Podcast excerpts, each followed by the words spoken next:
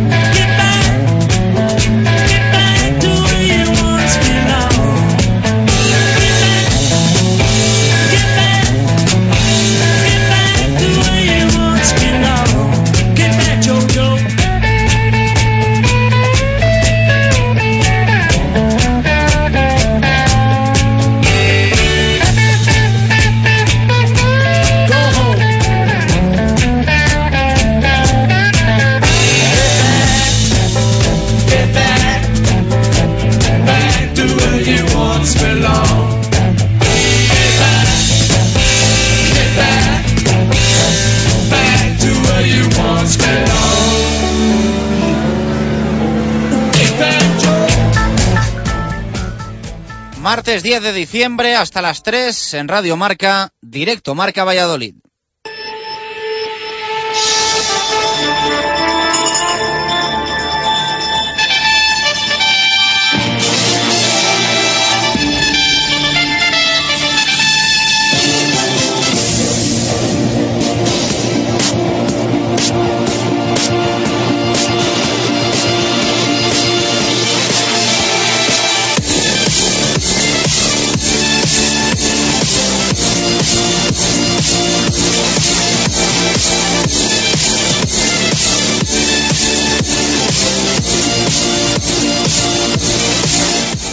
¿Qué tal? Buenas tardes. Agotado el puente, vuelve la programación local a Radio Marca Valladolid desde nuestros estudios de la Avenida de Burgos para hacer repaso de un fin de semana de contraste, pero empezando a pensar ya en lo que viene, que va a ser realmente importante.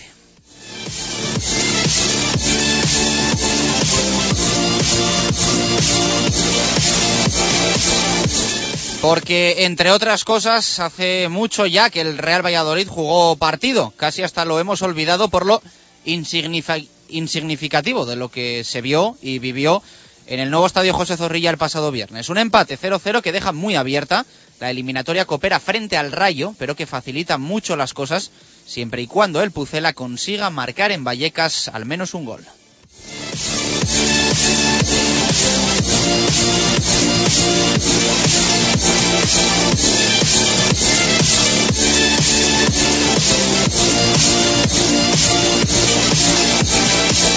El partido no dejó muchos titulares, no fue un encuentro, una vez más, de un Real Valladolid al que le está costando más de la cuenta dar con la tecla. Los titulares estuvieron en la convocatoria, no los titulares de liga, sino los titulares de, de portada, sin Heinz y sin Sastre, curiosamente, ya que con el primero todo el mundo contaba incluso en el once titular y con el segundo casi que también, porque no podrá estar frente al Celta.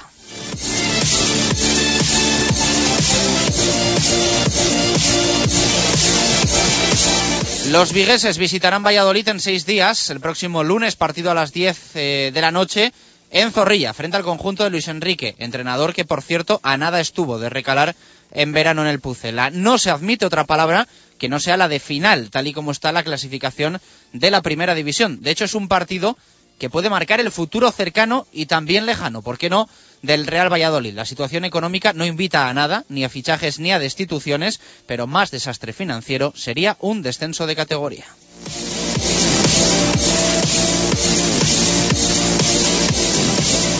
El equipo descansó sábado y domingo y trabaja desde ayer pensando en el equipo celeste. Ayer vuelta al trabajo por la tarde y hoy entrenamiento por la mañana con el frío de los anexos.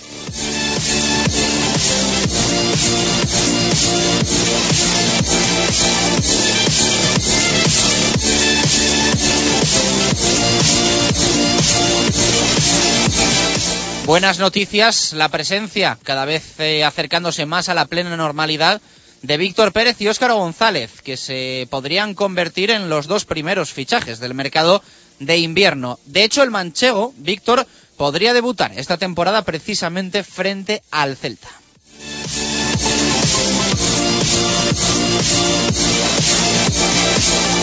La mala noticia hoy es que de la sesión se han retirado Jesús Rueda y Omar Ramos. Parece que con algunas molestias, así que a la espera estamos de noticias al respecto. Hoy el entrenamiento estaba previsto que fuese en Iscar, dentro de las actividades programadas en las semanas del deporte en la provincia, pero finalmente se ha cancelado por las heladas cencelladas de estos días, así que finalmente se han ejercitado en los anexos.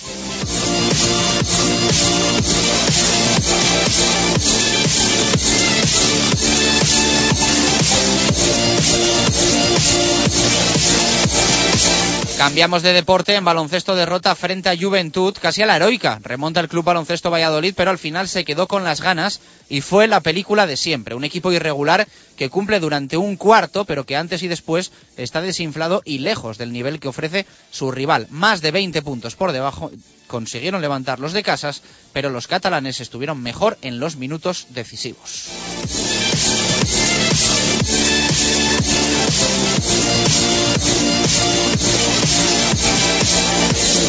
En balonmano poco, muy poco, ha disfrutado el balonmano Valladolid de su victoria frente a Ademar León, una de las más importantes en los últimos años del equipo de Huerta del Rey. Un Huerta que presentó una entrada infame el sábado con una asistencia mínima de unos socios que en su gran mayoría no estuvieron dispuestos a pagar los 10 euros que pedía el club por presenciar el partido. Esto ha desatado una agria polémica con el presidente Óscar Simón como principal protagonista, amagando de decir adiós en su cargo y con algún club de la ciudad echando leña al fuego.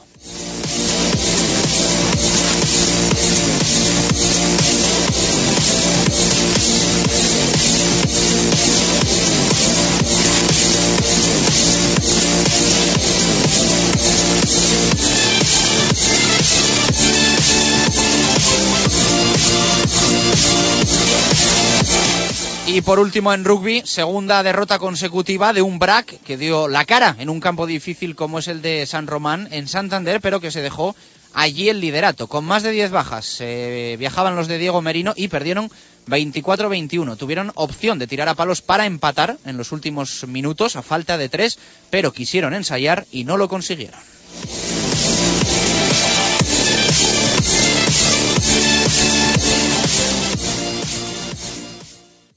Justo Muñoz, tienda oficial del Real Valladolid, Club de Fútbol, Club Baloncesto Valladolid, Club Balonmano Valladolid y Club de Rugby El Salvador. Justo Muñoz, Teresa Gil, Mantería, Paseo de Zorrilla y Río Shopping.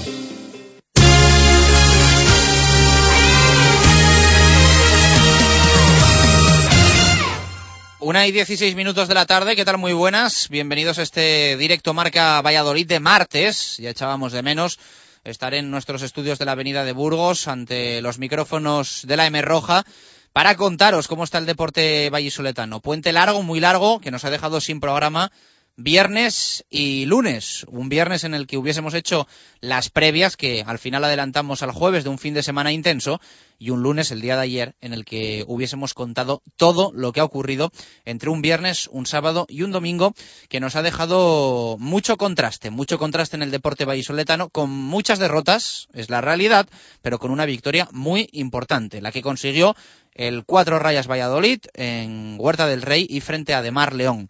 Lo comentábamos ahora en nuestra portada. La realidad, la verdad, es que se jugaba mucho el equipo de Nacho González, habíamos hecho muchas elucubraciones sobre la importancia que tendría ganar un partido como el de León, que podría significar en esta 2013-2014 un punto de inflexión para el equipo de Nacho González y los dos puntos se sumaron. El problema que es una victoria que muy poca gente pudo disfrutar el sábado en Huerta del Rey. Es realmente una pena. Era un partido importantísimo para los intereses del equipo Waldo Morado, del equipo pucelano, pero eh, la gente entendió que no podía pagar los 10 euros que pedía el club. Fueron muy pocos los socios que pasaron por caja, que pasaron por taquilla y que pagaron esos 10 euros que exigía la directiva para entrar en Huerta del Rey. Unos 10 euros que ya se sabía o se preveía, se preveía que se iban a tener que pagar desde la asamblea en la que se aprobó eh, el que hubiese creo que dos días de, del club durante la temporada. Ya saben que no se aprobó una subida de, del carnet, que ya en su día desató mucha polémica con el actual presidente Oscar Simón, y que eh, en los últimos días ha hecho declaraciones a las páginas de nuestros compañeros del mundo diario de Valladolid con, bueno, una amenaza, vamos a dejarlo ahí, de abandonar la presidencia. Sintiendo o entendiendo él mismo que no tiene respaldo de sus socios, de los socios del Cuatro Rayas Valladolid. En la previa del partido eh, hay que recordar que se coló en la rueda de prensa de Nacho González para explicar que la venta de entradas iba muy muy lenta y que si no se hacía una buena caja, los jugadores no podrían cobrar. Pues bien, la caja, comparado con lo que esperaba el Cuatro Rayas Valladolid, fue bastante ínfima, vamos a dejarlo ahí, porque muchos de los socios entendieron que esos 10 euros no los tenían que, pagar. Es cierto que en esta ciudad eh, hay una política bastante clara, ¿no? Está muy mal visto lo de que los socios eh, tengan, tengan que pagar. Mm, lo vemos y lo vivimos en el fútbol. También porque los clubes, vamos a decirlo así, no se lo pueden permitir. Y en el caso del balonmano yo creo que queda demostrado para el sábado y de cara al futuro. Es decir, si un socio del Cuatro Rayas Valladolid no paga para ver eh, a su equipo en un momento clave de la temporada y en el partido de partidos en el año en Huerta del Rey, el partido por excelencia, el derby de derbis en el mundo del balonmano nacional frente a Demar León, pues eh, imagínense cuándo va a pagar. Nunca. Por lo tanto, yo creo que esto tiene que servir ya de experiencia definitiva para saber eh, que con lo que quiera contar un club, que lo haga eh, antes de temporada, que lo incluya en el carnet, pero que después no se puede pagar más por ir a un partido. Mm, insistimos, en el caso del balonmano Valladolid, no es como en el del fútbol, que es una sociedad anónima deportiva que tiene un dueño como tal y que el dueño hace y deshace lo que le da la gana.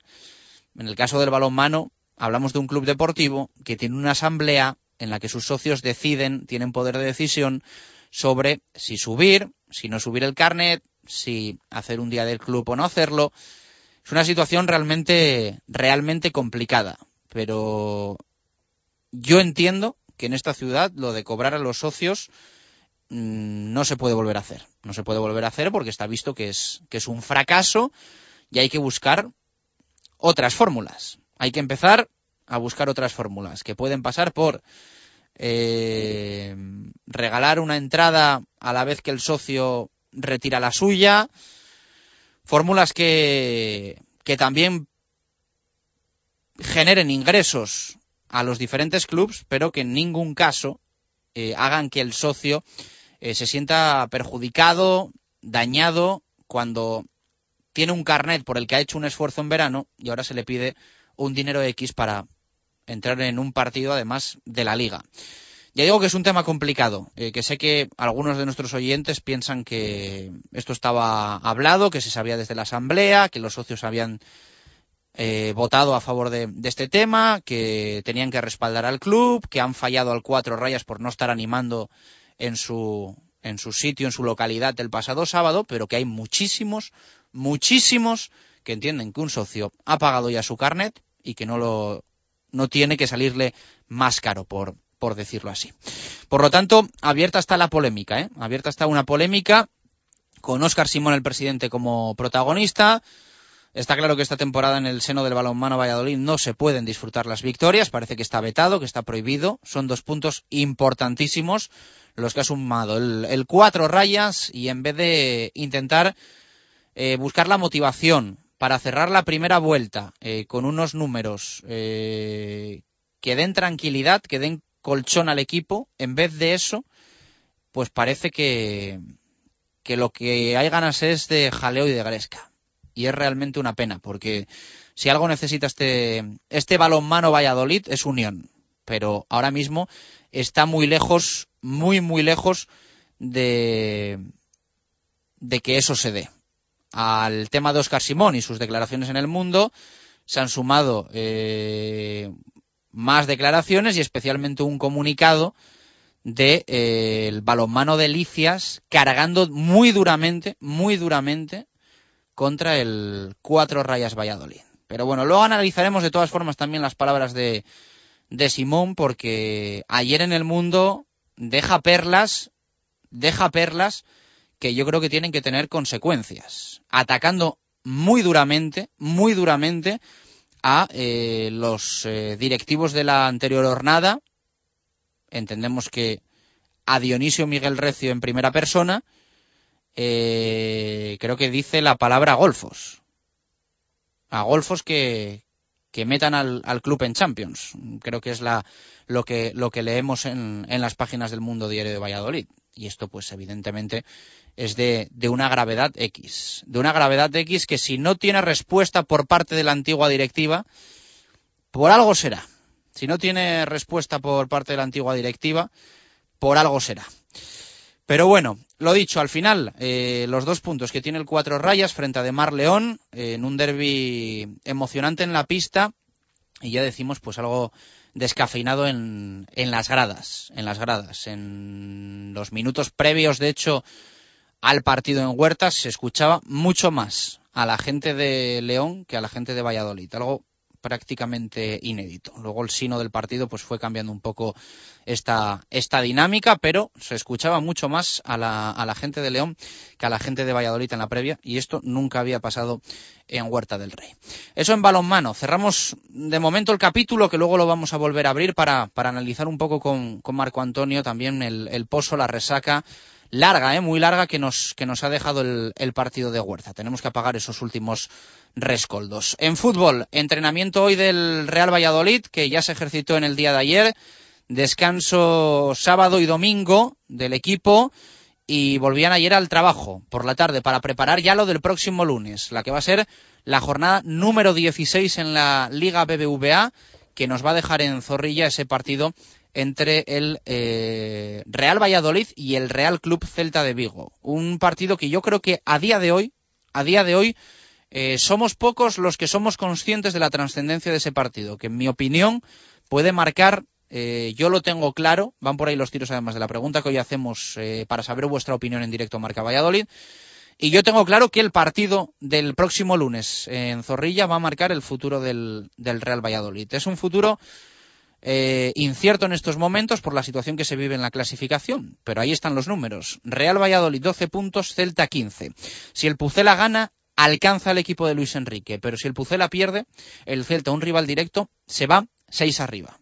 Por lo tanto, yo creo que esto dice absolutamente todo de lo que se juega el, el Real Valladolid. Ya saben, ahora mismo en descenso, desde la derrota en el Santiago Bernabéu, tercero por la cola con 12 puntos, con dos equipos a tan solo uno, Rayo y Osasuna, el Málaga a dos, tiene 14, y el Celta es el que parece que empieza a marcar la brecha en la clasificación con 15 puntos, porque ya por encima están Levante, Granada y Elche con 17 y el Real Club Deportivo Español con 18.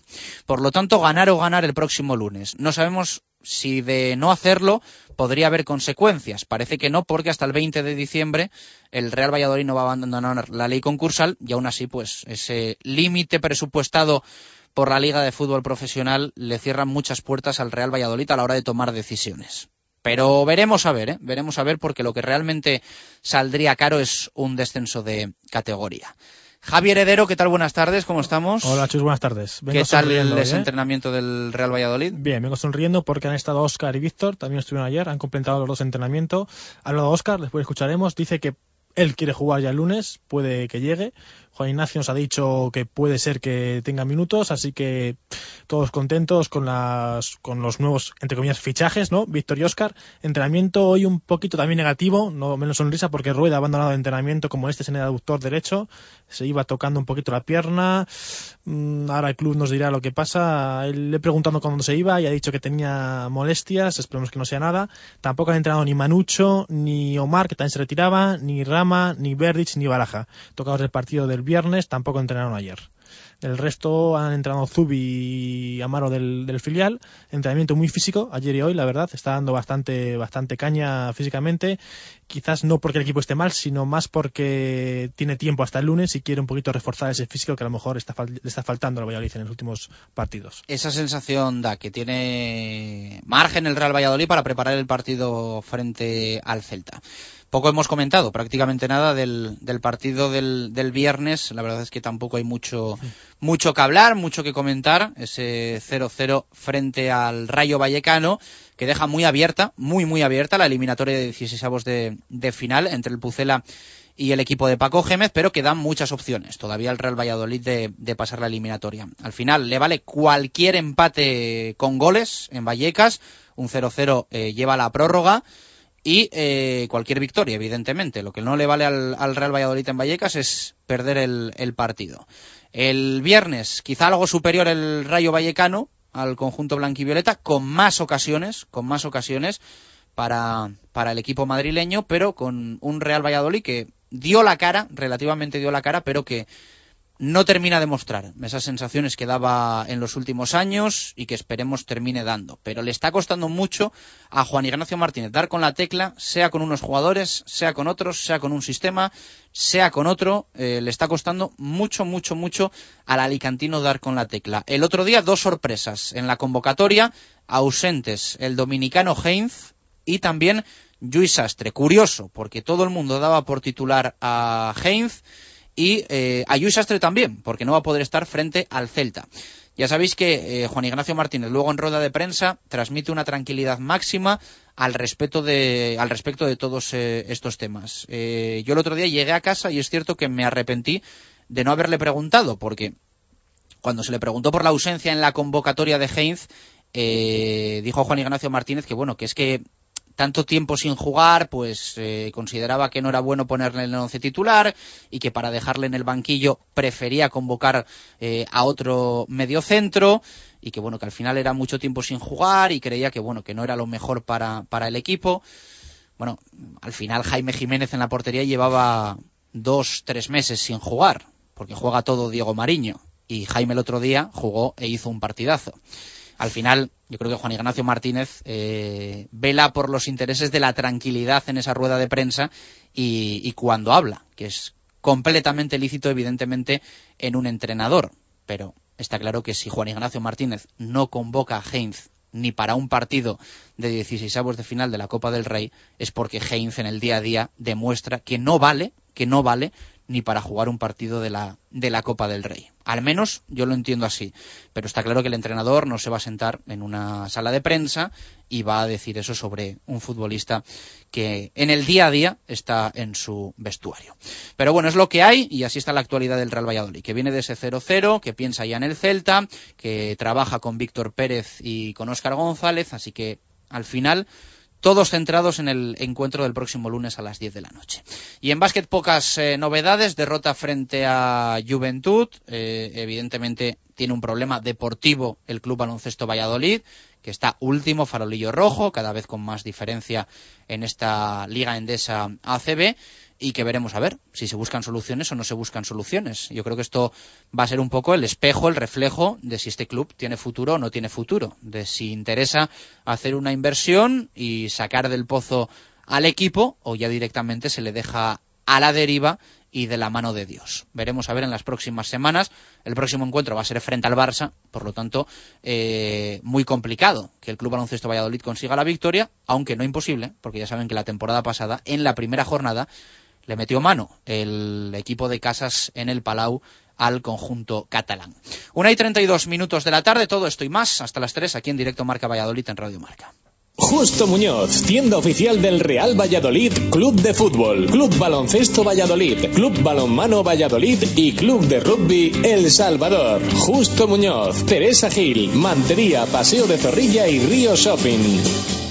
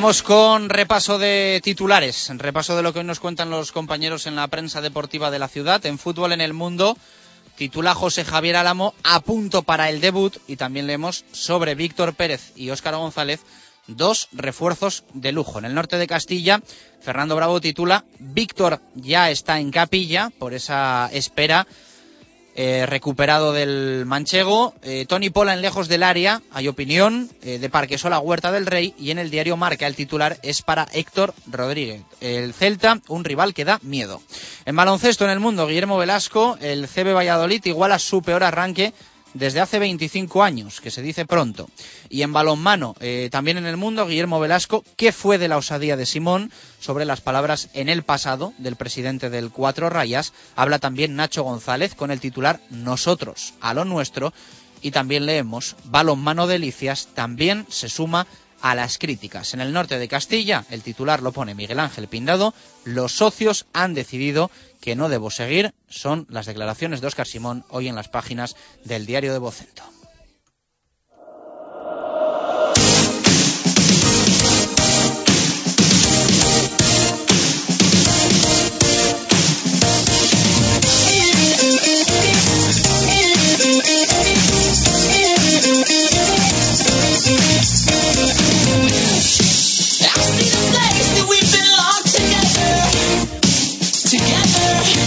Like we were something more. And it felt like maybe we could last forever, forever.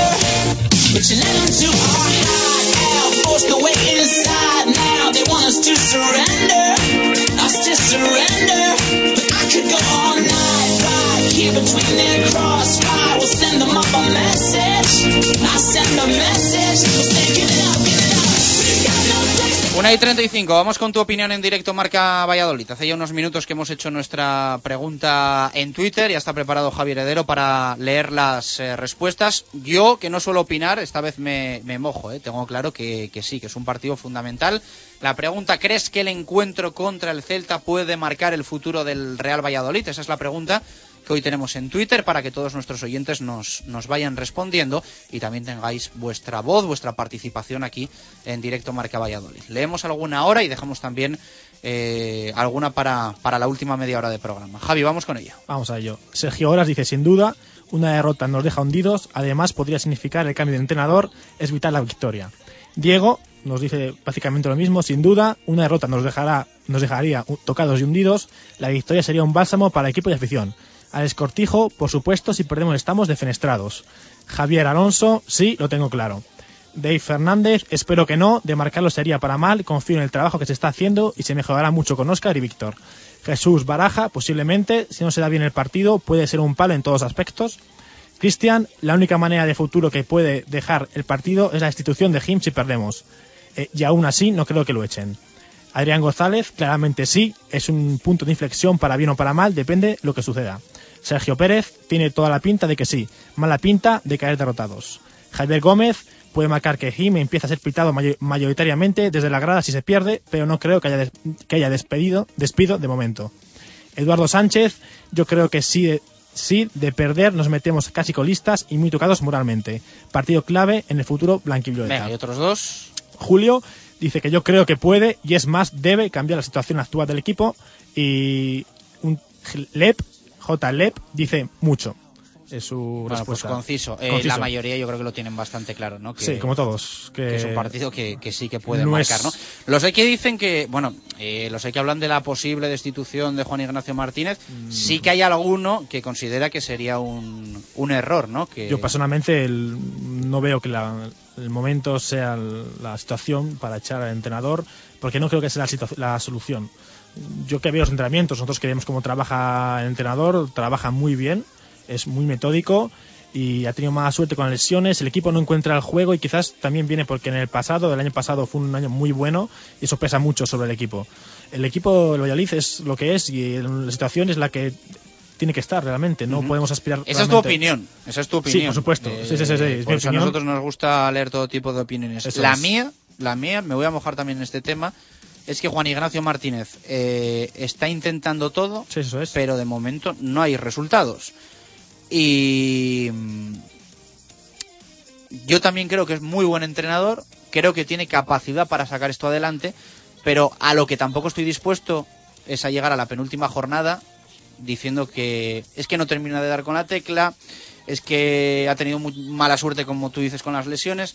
O sea, llega un momento en el que ya hay que ganar partidos y hay que sumar puntos. Sí, por supuesto, pero Entonces, bueno, te quiero decir, hay veces que uno, eh, por muy bueno que sea, algo falla y no termina de adaptarse a un sitio. No estoy diciendo que tenga que ser el caso, ¿eh? Sí, Y- pero- e insisto, eh, yo confío mucho en Juan Ignacio Martínez y creo que a día de hoy es la persona ideal. Eh, para continuar en el Real Valladolid y sacar esta situación adelante. Pero con esto no quiero decir que dentro de un mes y medio siga pensando lo mismo, porque al final creo que ahora hay dos partidos frente al Celta y frente al Español que mínimo uno hay que ganarlo, porque si se Sí. pierden los dos hay, hay un problema y muy serio. Sí, pero tampoco te garantiza que si se va a final Juan Ignacio, porque todo va mal, un entrenador. No, no, eso está claro, pero eso nunca te lo garantiza. Eso es. Nunca. Entonces, yo casi prefiero, como dije ya la semana pasada cuando echaban a Mel, prefiero morir con esto y, y tirar. Ahí no estoy de acuerdo, porque creo que Juan, esto ya lo hemos debatido fuera Sí. de micro, yo creo que Juan Ignacio no le ha dado al Real Valladolid tanto como Pepe Mel le ha dado al Betis, como Mendilíbar le dio en su día al, al Real diferentes. Valladolid, como Preciado le dio al Sporting. Creo que Juan Ignacio, ojalá algún día le consideremos como se le considera a Mel en Sevilla o se consideró aquí a José Luis Mendilíbar, pero creo que de momento ese papel no viene No, a no cuento con Juan Ignacio Martínez. No veo no voy más por la figura del entrenador, de, no voy más por la figura que tiene él, sino por, eh, por la situación del equipo y del, del, del Valladolid, que no tampoco se puede permitir en estos momentos eh, eh, destituir a un entrenador que tiene dos años de contrato para traer a otro que de este mercado de entrenadores y tampoco veo a alguien que realmente pueda reenganchar la situación. Me refiero más a eso, porque es, decir, es que es lo que hay, es lo que tenemos y creo que deberíamos ir con esto hasta el final. Que si al final, como tú dices, no se gana en, no se gana Celta, no se gana en Barcelona, se pierde contra el Betis aquí incluso, al final las circunstancias van a hacer que todo derive en otra, en otra eh, solución. Pero aún así creo que es que no se puede pedir más de lo que hace Juan Ignacio. Y hay que pedir más al equipo. Pero su trabajo creo que hasta ahora es. Personal. Esto es opinión personal, ¿eh? Opinión personal. No, no, pero es que él tiene que responder del trabajo, igual que Carlos Suárez tiene que responder de la apuesta por Juan Ignacio Martínez. Sí, por supuesto. o Alberto Marcos. Sí. O sea, eso no me vale. O sea, no es, no, es que el, el equipo no, no funciona. Bueno, eso es responsabilidad a todos los efectos del entrenador, como fichar al entrenador es responsabilidad a todos los efectos del director deportivo y del presidente. Bueno. Bueno, tenemos puntos de vista diferentes, tampoco No pasa nada, claro que no. seguimos siendo amigos. Para eso estamos. Una y 41, más cosas.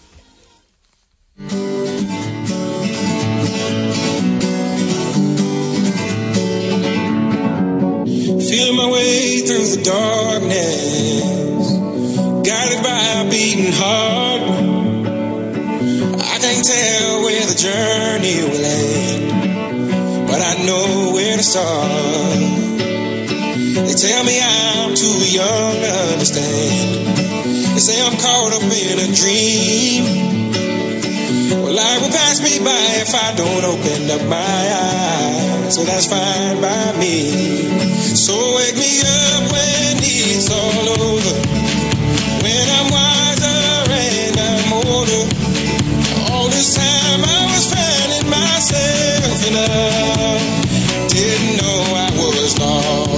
So wake me up when it's all over.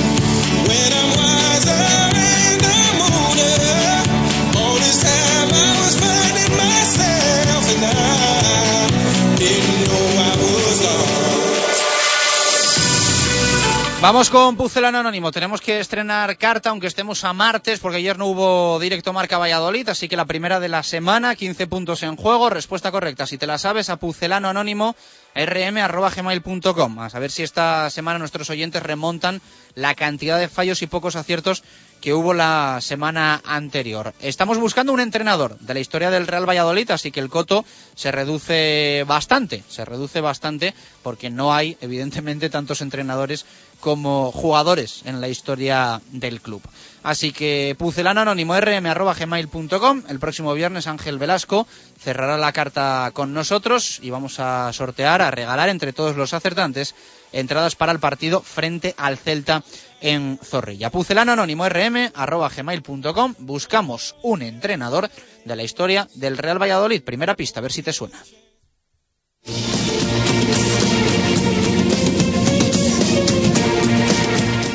Llegué recomendado a España y al Real Valladolid por compatriotas con experiencia en banquillos españoles. Pese a ello, no conseguí triunfar como ellos esperaban y yo deseaba.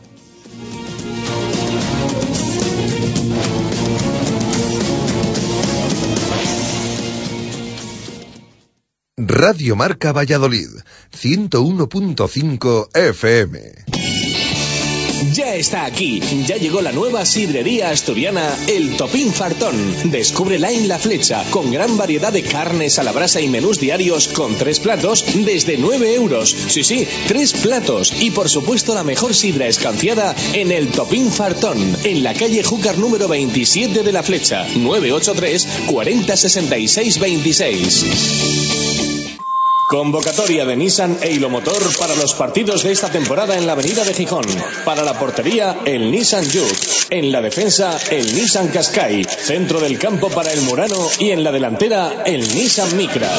Nissan e Motor, patrocinador de los dos mejores equipos del mundo, la selección española y el Real Valladolid. Naranjas el Murciano, el rey de los cítricos, lanza un año más su campaña de naranjas, mandarinas y limones. Somos productores propios de la huerta murciana y por ello mantenemos los precios toda la campaña. Naranjas el Murciano. Visítanos donde siempre, en nuestro almacén de venta directa del Polígono Argales, calle Forja 94, esquina con General Solchaga. Naranjas el Murciano. Te esperamos. La primera y auténtica sidrería vasca de Valladolid es El Lagar de Venancio. Comidas, cenas y cualquier celebración con menús a medida y por supuesto el menú sidrería. Tortilla de bacalao, bacalao, chuletón de buey, postre y toda la sidra que te apetezca beber. Además, exquisito pulpo a la parrilla y especialidad en almejas y pescados frescos. El Lagar de Venancio, en la calle Traductores junto a Michelin, 983 33 43 44. Ya reservamos y presupuestamos comuniones y no te olvides de reservar tu mesa para las fechas especiales de diciembre. Directo Marca Valladolid. Chus Rodríguez.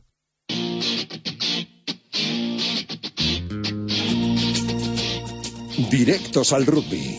David García.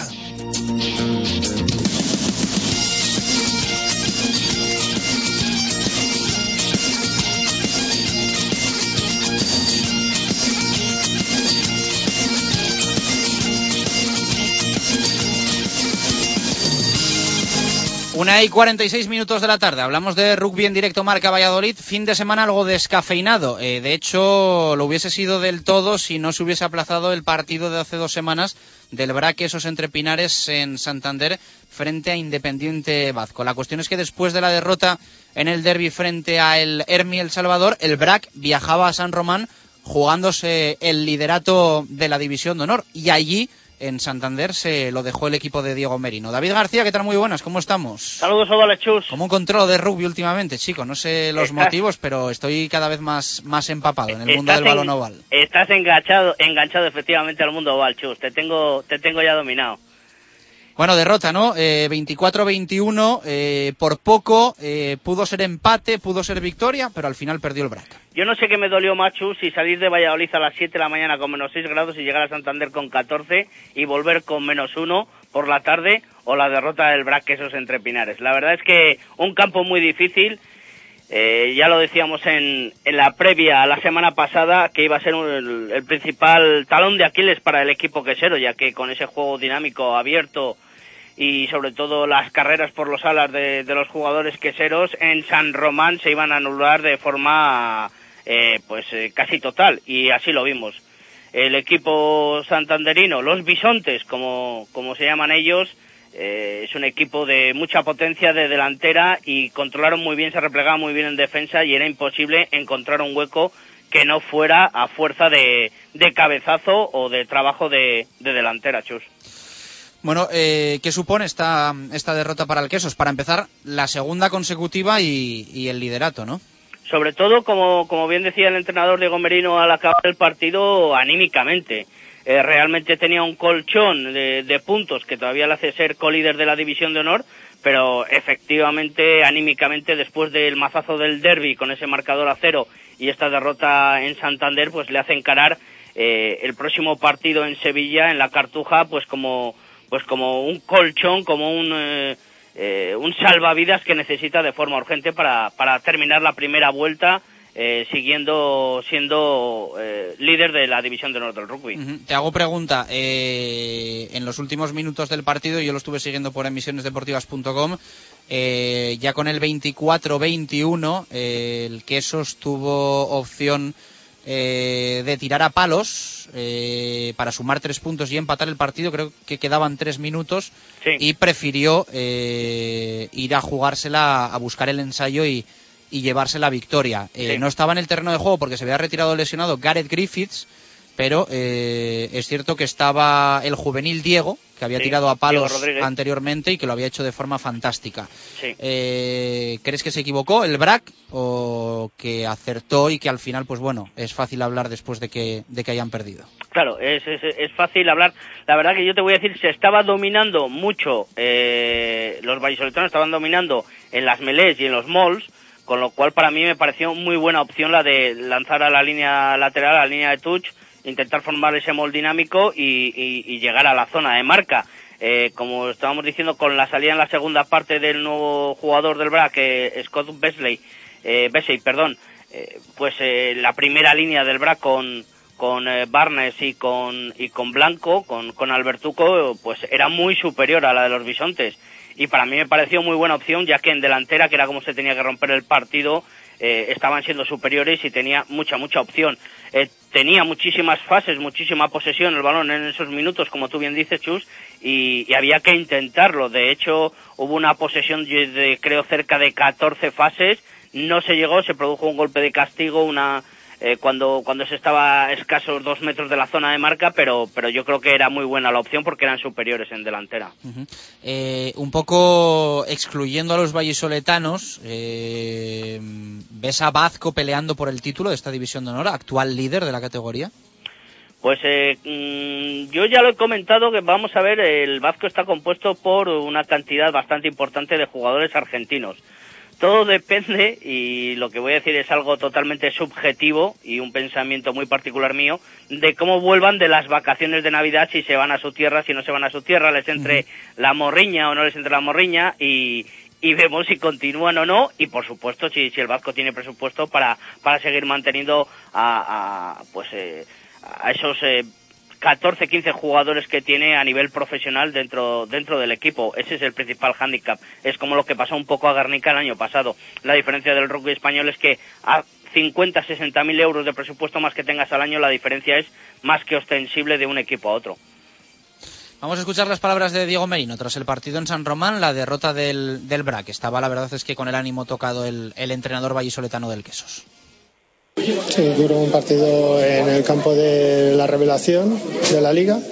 Eh, hemos tenido las oportunidades para llevárnoslo y al final no hemos concretado. No hemos concretado las oportunidades para conseguir la victoria aquí. Eh, hemos visto partidos en este campo y sabíamos que era un, campo muy estrecho, muy cortito, en el que con una buena patada y buena presión pues estás siempre en campo contrario. En la segunda parte hemos estado en campo contrario, hemos cometido un par de errores y nos ha lastrado para llevarnos, eh, para conseguir dos ensayos y llevarnos el partido. Bueno, eh, pues eh, no está bien. Pues, eh, la motivación no, pues ha bajado un poquito, pero bueno, que no pasa nada, son errores que se pueden cometer y vamos a mirar el siguiente partido, que es como empezamos y como nos han ido las cosas bien, mirando partido a partido. Sí, eh, lo que te digo, ir partido a partido y al principio de la liga decía que era anecdótico ser el primero. Eh, pues bueno, con el tiempo se ha visto que sí, que la liga es muy larga, que pueden pasar muchas cosas y hay que pensar en el siguiente partido y no pensar más allá. Está un poco tocado de isquios, bueno, es una cosa que ya arrastraba y, por lo demás me parece que, bueno, Mosquito, eso que le han tenido que dar puntos en la nariz. No, sí, bueno, pues eh, es un, juvenil, ha tomado la responsabilidad y solo hay que aplaudirle por tomar esa responsabilidad y por mantener lo anterior y decir, pedir esta.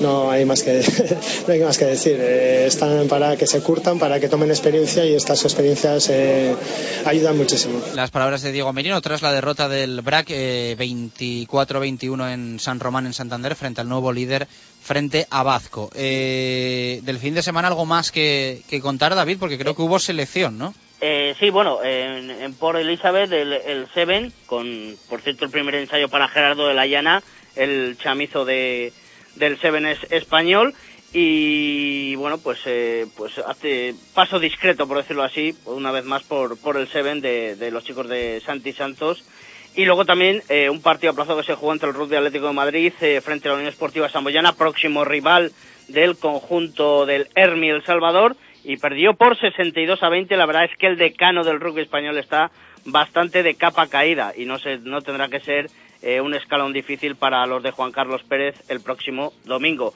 Así que ya están todos los equipos con todos los partidos completos igualados y como decimos, pues eh, líder con el Vasco, el Brasquesos entre Pinares y el Hermi El Salvador eh, ostenta ahora esa tercera plaza. El próximo partido, recordad que Vasco frente a Lampor Dicia, segundo contra cuarto, partido muy interesante también. Pero eso ya lo veremos el jueves, Eso votando es. F5 como a ti te gusta. El jueves. El Chambi juega en Pepe Rojo, el BRAC juega en Sevilla y nos quedan dos jornadas, ¿no? Para cerrar la primera vuelta. Una, una. Ah, tan Una, solo esta, una, sí. la última. Vale, Sí, sí, vale, vale. Esta es la última. Eh, Habrá voy que hacer sabiendo un de rugby, pero no lo suficiente, ya.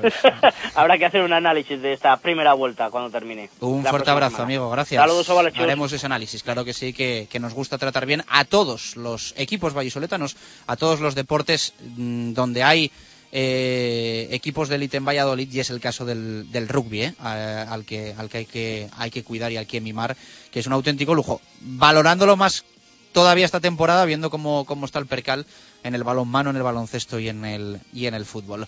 Eh, una y 55, hacemos apunte polideportivo con Marco.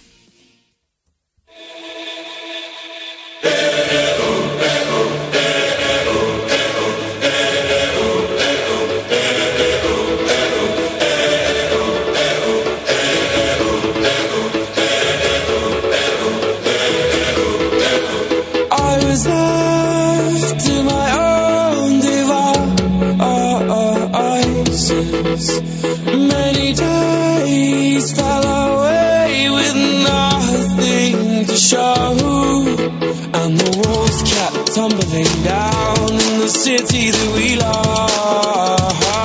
Vamos a ello, porque el fin de semana también pues eh, tuvo cositas, no muchas, eh, por eh, esos dos festivos eh, viernes-lunes que provocó que, que muchos deportes eh, descansasen también para, para permitir unos días de, de vacaciones a, a los integrantes de, de las diferentes plantillas de los diferentes equipos. Marco, ¿qué tal? Muy buenas, ¿cómo estamos? Eh, buenas y marcadas. Estás regular hoy, ya lo sé yo, ¿no?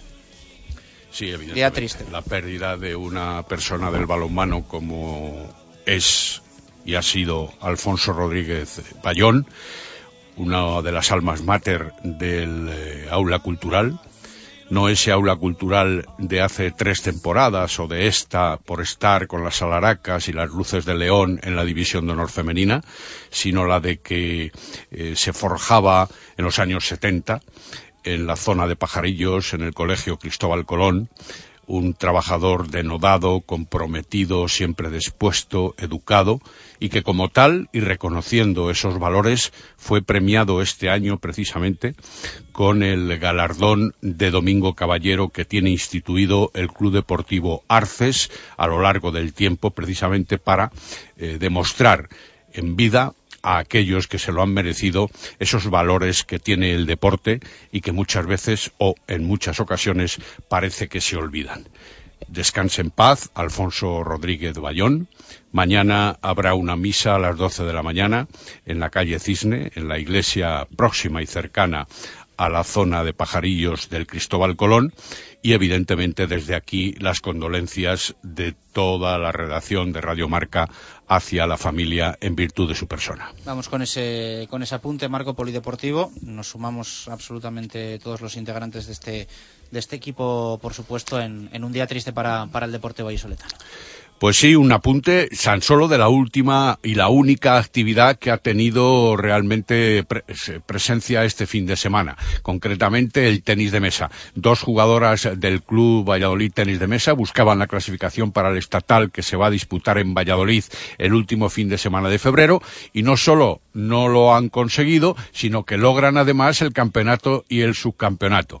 Después de todo lo que las jugadoras vallisoletanas están pasando esta temporada en la Superdivisión, a buen seguro que los triunfos obtenidos van a venir eh, en esa medida a motivar no solo a las jugadoras vallisoletanas, sino al propio club. Me refiero a Marta González, que quedó campeona, y a María Ramírez, que quedó subcampeona. María consiguió el triunfo al vencer en todos sus partidos, incluida la final, ante su compañera de equipo, precisamente en una final que fue vistosa y de gran calidad.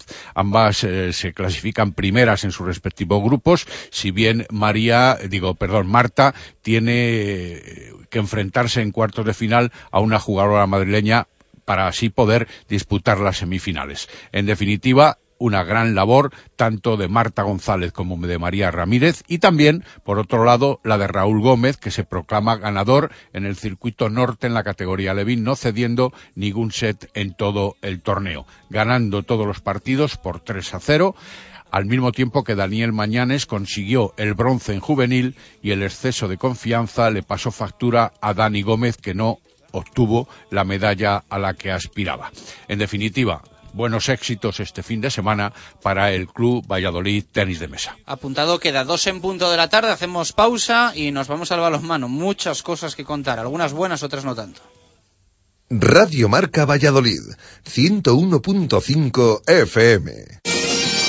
La primera y auténtica sidrería vasca de Valladolid es El Lagar de Venancio. Comidas, cenas y cualquier celebración con menús a medida y por supuesto el menú sidrería. Tortilla de bacalao, bacalao, chuletón de buey, postre y toda la sidra que te apetezca beber. Además, exquisito pulpo a la parrilla y especialidad en almejas y pescados frescos. El Lagar de Venancio, en la calle Traductores junto a Michelin, 983 33 43 44. Ya reservamos y presupuestamos comuniones y no te olvides de reservar tu mesa para las fechas especiales de diciembre.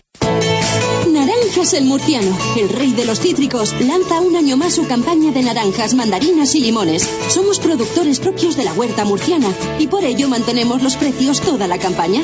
Naranjas el Murciano. Visítanos donde siempre, en nuestro almacén de venta directa del Polígono Argales, calle Forja 94, esquina con General Solchaga. Naranjas el Murciano. Te esperamos.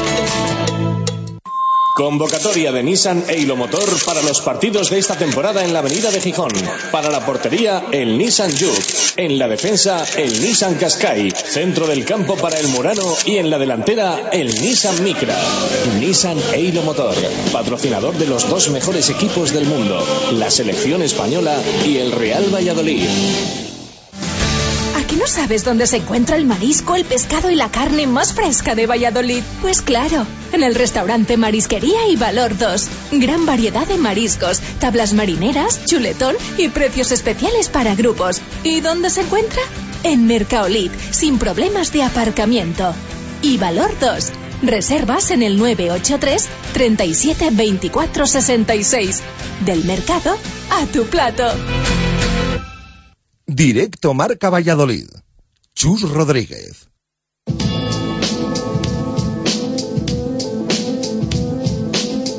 Directos al balonmano.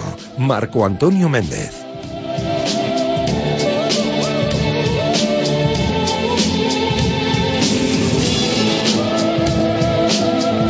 Dos y dos. Eh, es un poco raro ¿eh? este martes en directo Marca Valladolid. Tenemos que reconocerlo porque evidentemente vamos dejando atrás el, fin de semana, hace ya unos días de las diferentes competiciones. Nos gusta poner al día a todos nuestros nuestros oyentes, pero bueno, entendemos que tampoco podemos centrar el programa en todo lo que ha pasado el fin de semana porque insistimos, pues hace ya más de más de 48 horas. Eh, Marco, lo que hoy debería ser un martes eh, de directo Marca Valladolid en balonmano, de mucha alegría, eh, porque el Cuatro Rayas ganó muchos eh, meses, semanas después, en el eh, partido que puede marcar un punto de inflexión por el rival que estaba enfrente. La verdad es que hoy lo deportivo está casi en un segundo plano por la revolución que se ha preparado en los últimos días, especialmente por unas declaraciones de, de Óscar Simón en las páginas del Mundo Diario de Valladolid, que deja el titular El que sobra soy yo, y en el que, bueno, pues eh, da a entender que, que puede que haga las maletas y que deje la presidencia del, del balonmano Valladolid. Algo que verdaderamente escuchamos en eh, palabras del presidente el pasado día 20 en la tertulia del Lagar de Venancio. Ya dijo, si los socios no me responden con vistas al partido día del club, en el que van a tener que pagar 10 euros o 5 dependiendo de la edad, si esos socios no me responden el día del club ante la de mar, entonces es que aquí yo puedo sobrar es evidentemente una reafirmación a lo que dijo en aquella oportunidad y también una reafirmación, y es la tercera, eh, con respecto a lo que dijo en mayo cuando la Asamblea no aprobó la subida de las cuotas de los socios para esta temporada que se está disputando 2013-2014. Entonces, la Asamblea Extraordinaria convocada para ese menester se la echó abajo precisamente la masa social, puesto que los votos positivos quedaron muy relegados con respecto a la mayoría de los asistentes que votaron no. Allí el propio Óscar Simón lo que quería era tener dinero con prontitud para afrontar los meses de verano. Ahora lo que el presidente ha querido era tener también una determinada cantidad económica para afrontar los pagos de ahora mismo, de hoy, que tal vez se estén realizando en algunos casos y de manera prorrateada a los jugadores y a los eh, otros profesionales de la plantilla, pero también le ha salido el tiro por la culata. Al finalizar el partido, yo hablaba con Óscar Simón y me dijo que habían ingresado 7.561 euros y que habían asistido 466 socios de pago que con eso, evidentemente, no se podía ir a ningún lado. Y eso que el partido había deparado un triunfo satisfactorio desde todos los puntos de vista, porque el equipo se mentalizó como unos auténticos samuráis, tuvieron convicción en lo que se estaban jugando, porque César apareció como queremos que aparezca siempre desde el puesto de central, cómo Fernando mantuvo la llama abierta desde la primera línea durante prácticamente todo el partido y anotando ocho goles, y cómo Guillermo Corzo estuvo en la línea en la que todos queríamos verle. Es porque va a jugar o fue el último partido ante la afición vallisoletana, queda el de Guadalajara de este sábado, pero yo nunca he visto a Guillermo Corzo celebrando los Cada- goles cada gol, con sí, ese sí, estilo a lo Nadal de vamos a lo Fernando Alonso o toma. En definitiva, es porque va a jugar o ha jugado el último partido ante el público vallisoletano y el último con el equipo el próximo Puede sábado. ser eso, pero bueno, yo creo que también él venía de una situación complicada en, eh, en la que tenía ganas No, no. de, de responder. Estoy dejando la pregunta en el aire, Sí, no sí. estoy afirmando nada. En definitiva, una victoria por 31 a 29 y a pesar de que la de Mar reaccionó en el segundo tiempo e incluso se anotó el parcial, 14-17 para los de Dani Gordo, otro vallisoletano apesadumbrado después de ese partido. Pero el equipo demostró un orden que no había demostrado nunca y una continuidad o una regularidad en el juego, como hemos venido diciendo aquí en muchísimas ocasiones, que tampoco había demostrado en su totalidad. Y es una pena que el triunfo quede empañado por todo lo que ahora se dice, que ya se ha dicho en ocasiones anteriores y que se va a seguir diciendo, porque Óscar Simón todavía no se ha ido. Y vamos a ver la reacción de la masa social y del vestuario. Ojo al detalle. Vamos a ver la reacción del vestuario y también la de algún compañero de directiva que le ha llamado al orden a Óscar Simón ayer por la mañana, igual que han hecho otras personas. Bueno, vamos a ir por partes para no mezclar lo deportivo y lo, y lo institucional. Esta crisis, podríamos denominarla así, que está viviendo en lo institucional el, el Cuatro Rayas Valladolid. Sobre el parquet, la verdad es que un Cuatro Rayas, eh, como tú decías, liderado por Fernando, por Corzo, muy diferente, muy, muy diferente al de semanas anteriores. En la previa del partido yo me temía lo peor, porque uno llegaba allí a Huerta del Rey, escuchaba a la gente de León en, en Huerta, algo que no había pasado nunca, yo creo, un, un ánimo mayor por la, por la afición de Ademar que, que por la afición del balonmano Valladolid, pero empezó el partido y, la, pelu- la película cambió por completo, ¿no? Se vio un balonmano Valladolid con empaque, decidido, eh, con una buena defensa y un ataque solvente. También es verdad que el balón tiene que entrar y el otro día entró, especialmente como comentabas a, a Corzo, pero un partido que yo creo que, que además supo, supo bien maniatar el, el balonmano Valladolid hasta el final, porque tuvo un amago León de, de meterse en el encuentro, pero, pero el equipo de Dani, de Dani Gordon ni llegó a, ni llegó a ello, ¿no? En el minuto 21, el Ademar se colocó uno abajo, 24 a 23, que hacía pensar a la inmensa mayoría, esto ya lo he visto yo en partidos anteriores, porque luego, eh, desafortunadamente, en otros encuentros, eh, el marcador se fue abajo o fue desfavorable.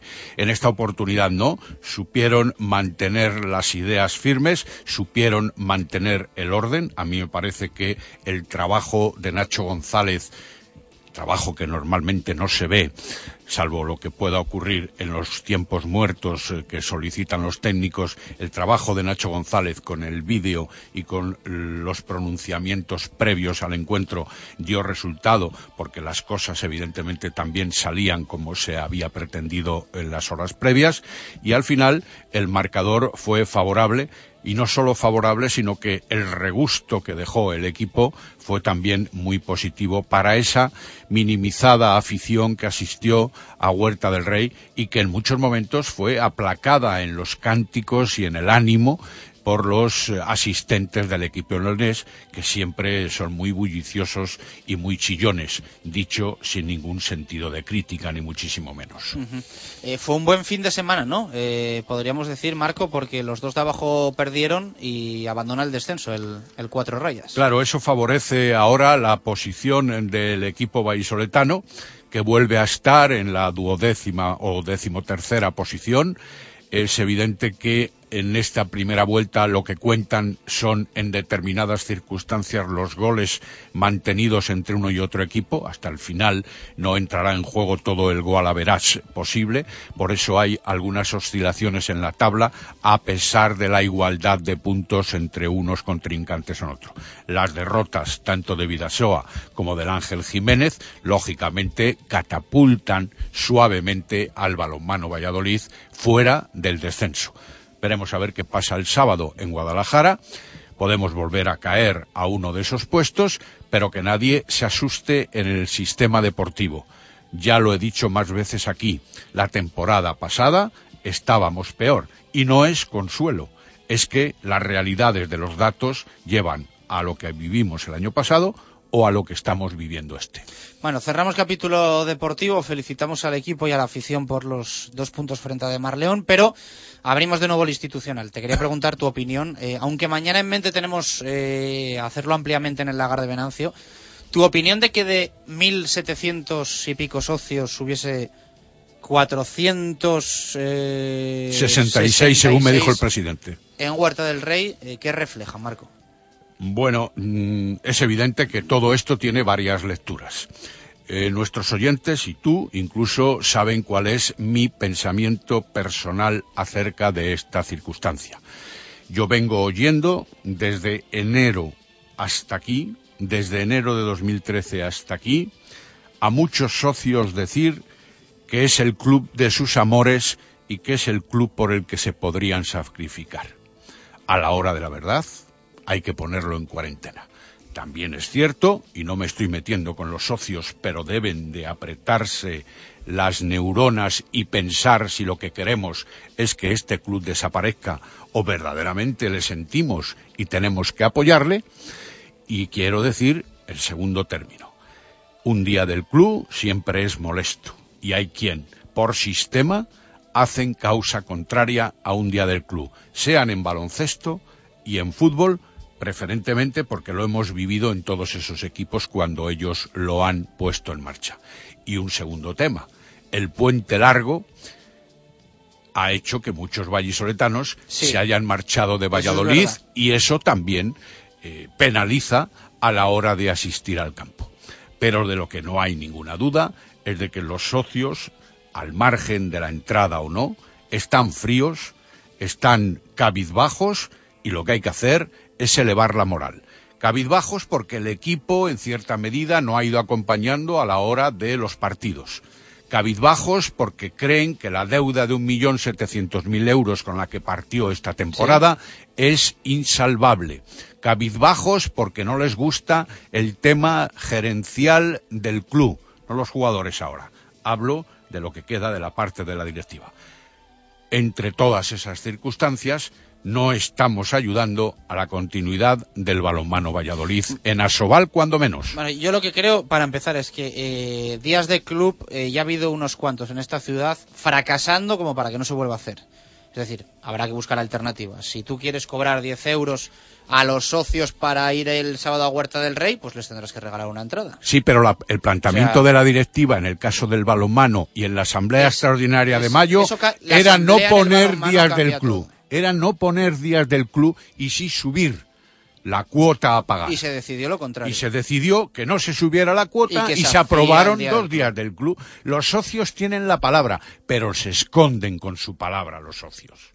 Bueno, habrá de todo. de Sí, claro, ya, formas, ya hablo en general. Habrá de todo porque al final hay 400 y pico que fueron. Exacto. que y otros mil y pico Ya que- habrá alguno que motivados tenía por algún viajes, compromiso por desplazamientos, por y que seguro que, hay alguno que no se puede permitir, También. si son cuatro o cinco en la familia, que- desembolsar 50 euros por ir a ver un partido. y los Pues- y los parados de cierta Claro. eh, duración no pagaban, ¿eh?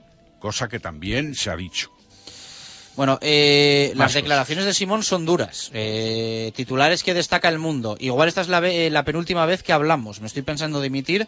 No soy el presidente que se merece este club. Mi trabajo y mi honradez no valen. Eh, de los 1.700 socios que contamos, tan solo asistieron al partido ante la de Mar 466.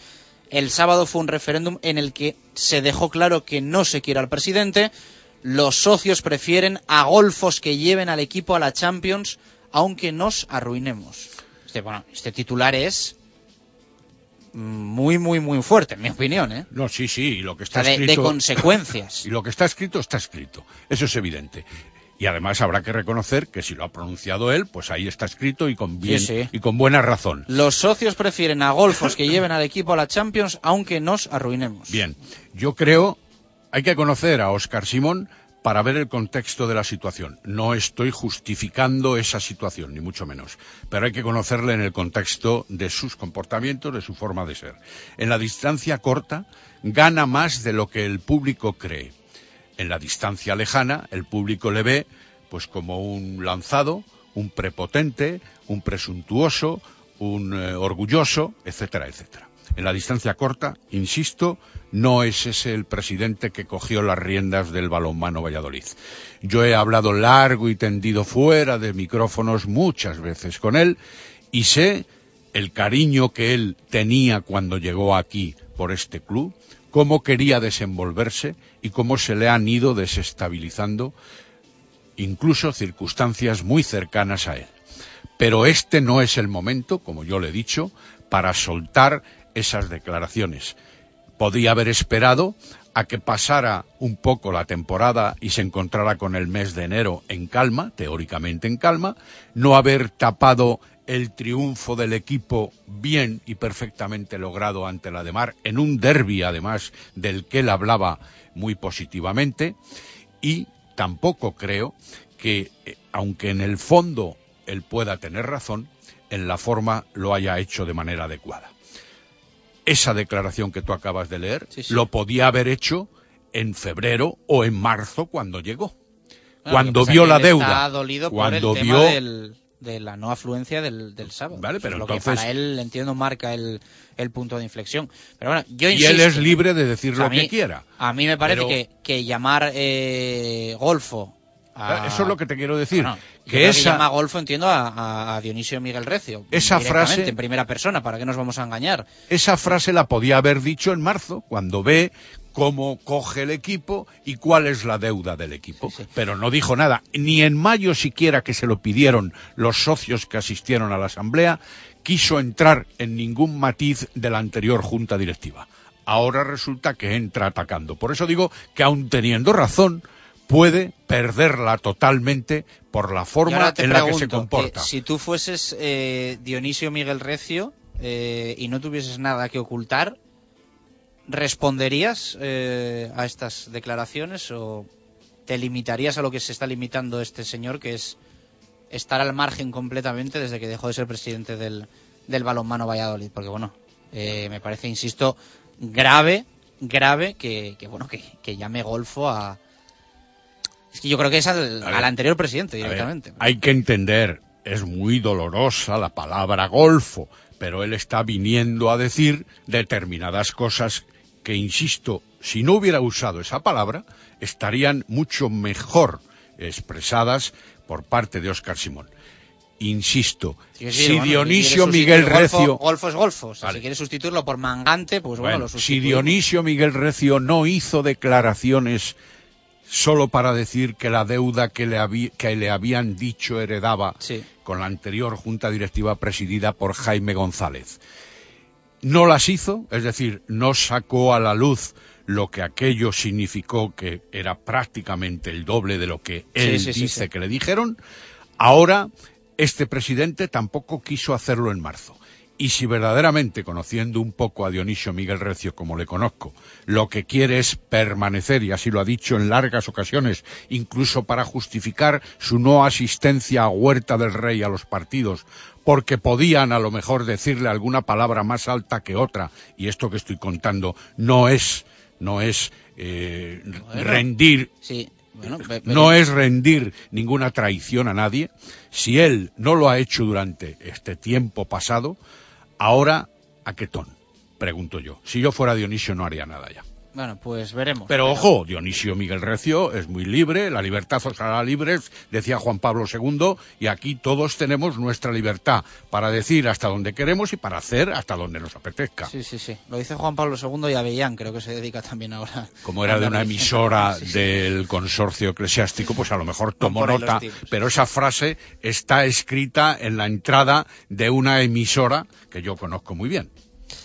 Marco, un fuerte abrazo. Eh, mañana más eh, seguiremos debatiendo sobre este tema que me parece a mí que va a traer bastante, bastante cola. Eh, una pena que no podamos hablar solo de los dos puntos y de la victoria frente a De Mar León, pero eso es me ha hecho, también eso me ha disgustado a mí mucho y ayer se lo dije al presidente, porque digo, lo que acabas de hacer es eclipsar totalmente la, la labor de los jugadores en un partido memorable de esta temporada. Un abrazo, Marco. Chao. Hasta mañana. 2 y 20, hablamos de básquet.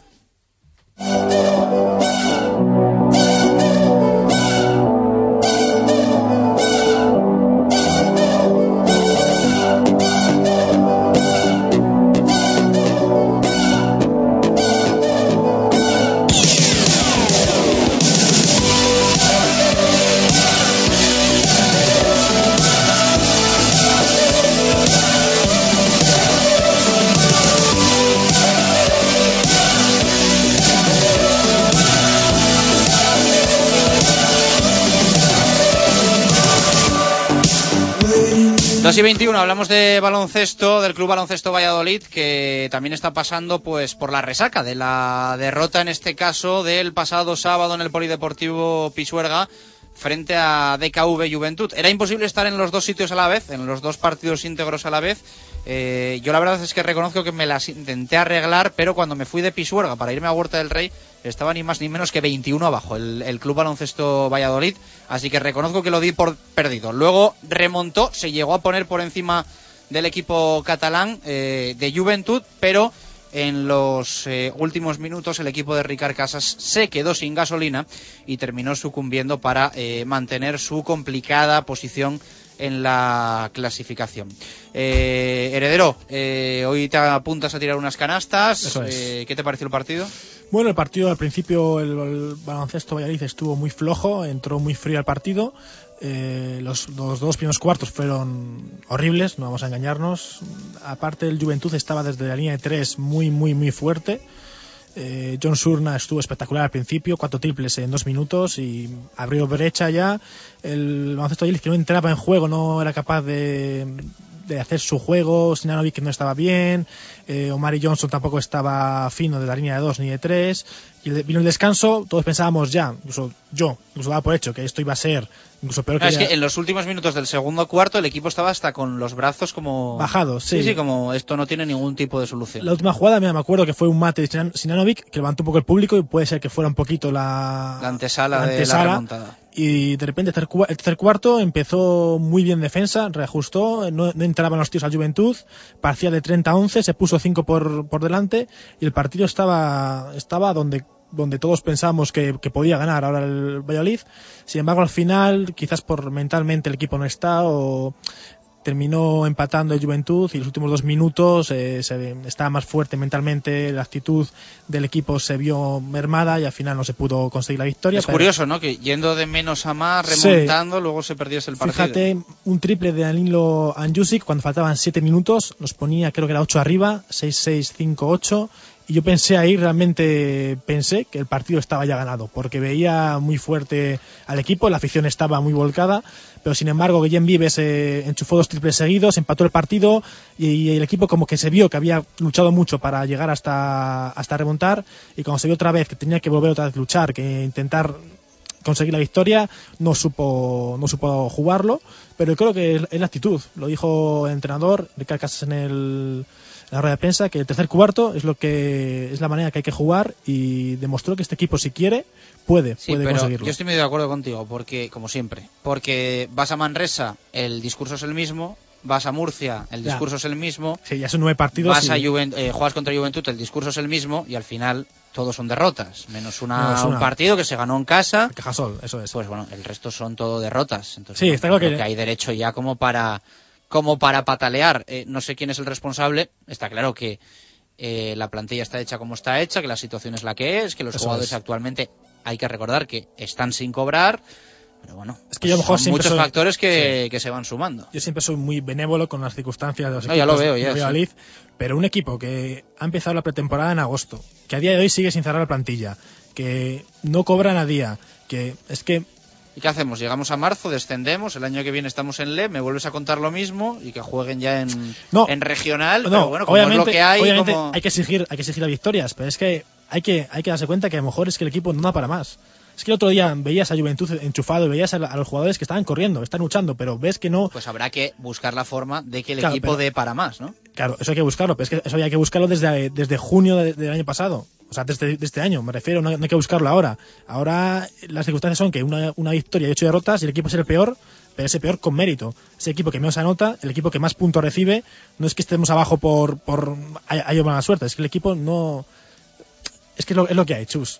Yo no quiero ser negativo, que además no acostumbro a ello, pero eh, es una realidad también que en correos de prensa y en correos de aficionados eh, ya se empieza a mirar si hay equipos que tienen opciones económicas de, de ascender la temporada que viene. O sea, en eso, en eso está ya la gente. Sí. O sea, como diciendo, si total, nosotros vamos a bajar, vamos a empezar a ver quién puede subir y quién no puede subir. Y bueno, pues lo, lo hablábamos también con Ribe hace meses, pues Andorra sí que parece que puede ser el equipo que este año ponga El ponga el dinero, ¿no? Pero, pero bueno, es que toca esperar y bueno, la temporada es muy larga. Este equipo ha demostrado, empezando no tan mal como ha empezado esta vez, porque hoy lo leemos en el mundo, el peor arranque en 25 años.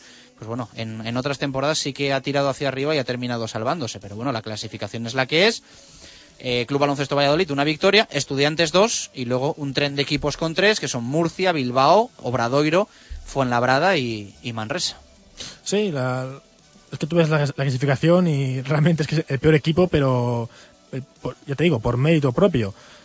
Vamos a verlo. eh, yo creo que todavía está a tiempo para intentar ir hacia arriba. Eh, aún así, personalmente creo que es muy muy complicado, ya solo por no por el equipo, sino por lo que le rodea al equipo, por cómo está la institución, por cómo está. No, no, eso todo. está, está claro y lo tenemos eh, bastante claro. Entonces- puede que haya cambios ¿eh? en los próximos días, Sí. puede que haya algún cambio en la, en la plantilla y algún jugador nuevo. Vamos a escuchar la, la valoración, solo la valoración de Ricard Casas en sala de prensa. El equipo que queremos ser y el trabajo que queremos poner es lo que hemos hecho en el tercer periodo, no en el inicio del periodo.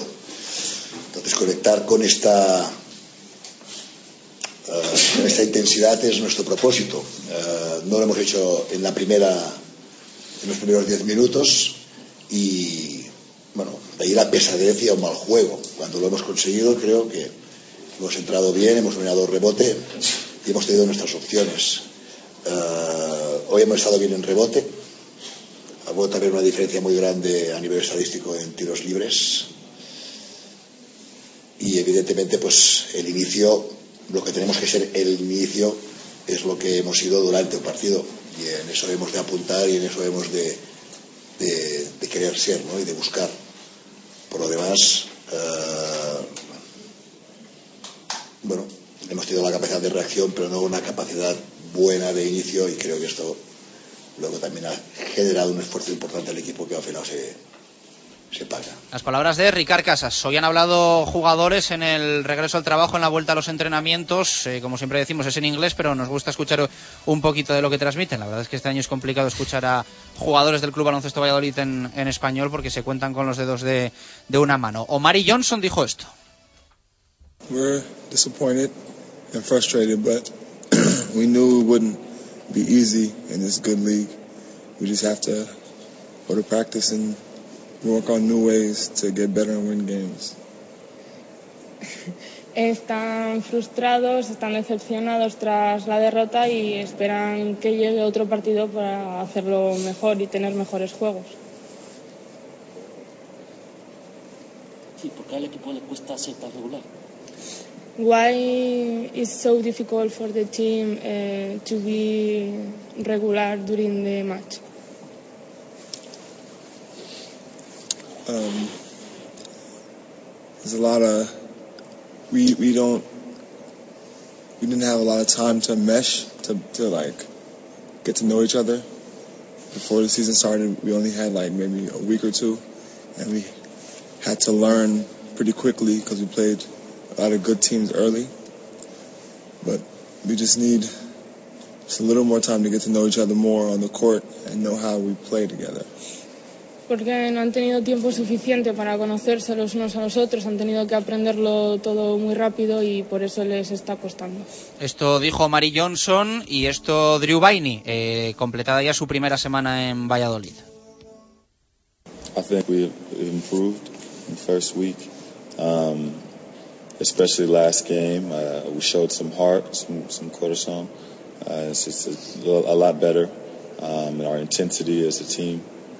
And um, I think we're uh, more prepared going into Barcelona next weekend. Que han mejorado no sobre todo en el disparo y en la intensidad y que están también mejor preparados de cara al partido del próximo domingo en Barcelona.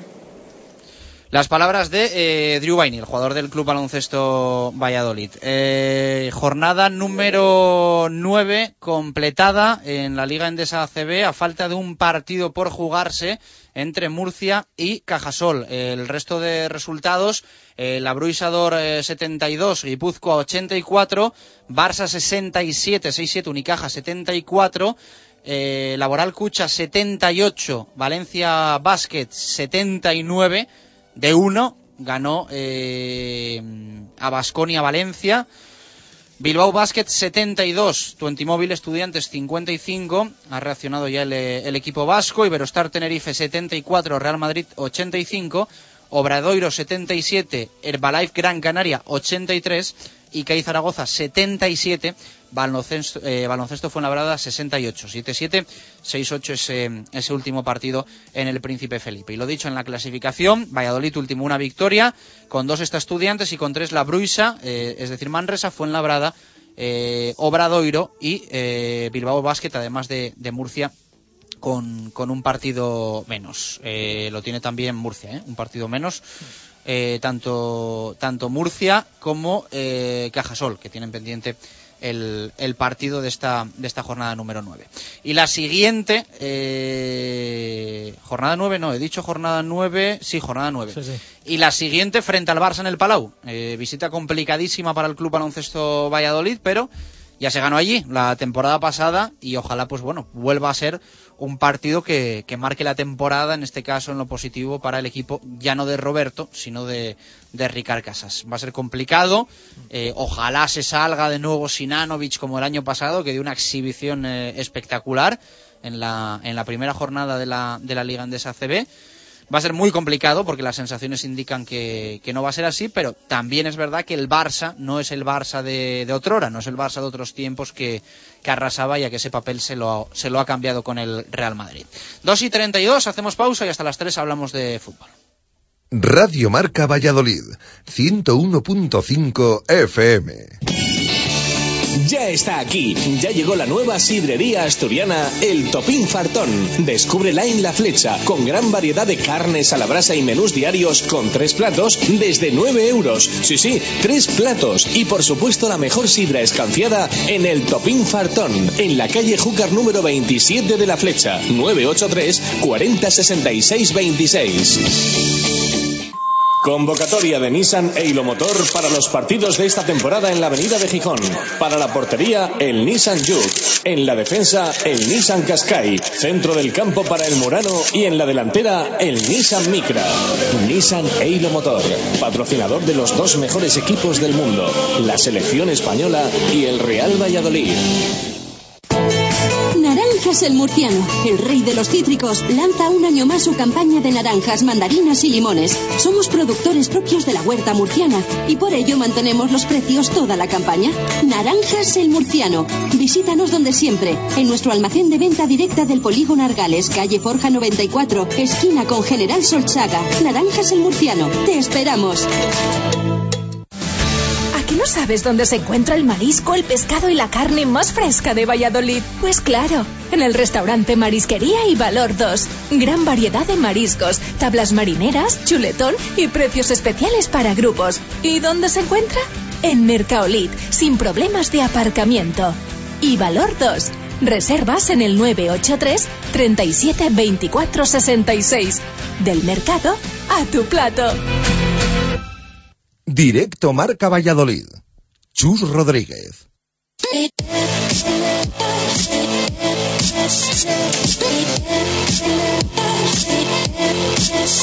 Subidos en un Nissan Daylo Motor, concesionario Nissan en la avenida de Gijón, nos vamos al fútbol.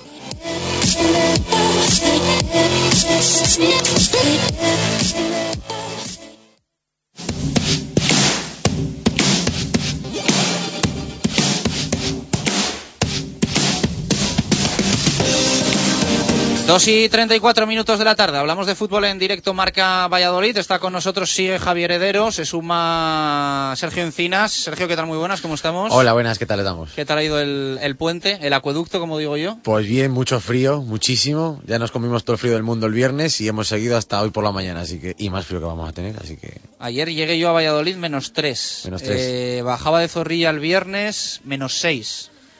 Y esta mañana mal, ¿eh? menos 8 he visto yo esta mañana, así que mañana pues eso, no sé, estaremos jugando al hockey por la calle, no lo sé. Sí, va a ser esto una estación de esquí a, a Exacto. poco, ¿no? Ponemos ahí unos remontes y, Exactamente. esquiar. Qué horror. Eh, ¿No te gustó el partido del viernes, no? Muy mal. Lo mejor del partido fue llegar a casa y poner la calefacción, sin duda, porque lo que es estar allí, madre mía, fíjate que el segurata de primera puerta me pilló la petaca, me la dejó pasar, dije, venga, pasa, anda, con el frío que vas a pasar, tómate unos tragos, anda. Le porque, diste pena, mm, ¿no? Madre mía, qué partido, Dios mío. Madre mía. ¿Fuiste con el pijama o no? Hombre, por debajo, por supuesto. No, pero eso siempre. Eso no, eso no fue novedad el viernes, A eso mí me siempre. encanta el tema del pijama, que la gente, eh, sobre todo fuera de Valladolid, eh, esto lo digo completamente en serio, se lo toma a cachondeo, ¿no? Dice, ¿Eh? no, es que Valladolid va con el pijama al fútbol. Eh, bueno, y uno piensa, bueno, me está tomando el pelo. Yo voy con un pantalón debajo. O sea, yo... O sea, es un pantalón que no duermo con él, siempre lo explico, es un pantalón de andar por casa, pero es que bueno, o sea, es que si no paso frío, realmente. Entonces, Un bueno, año en Zorrilla llegué a ver en una esquina a gente haciéndose una hoguera en pleno partido, ¿eh? Esto es verídico.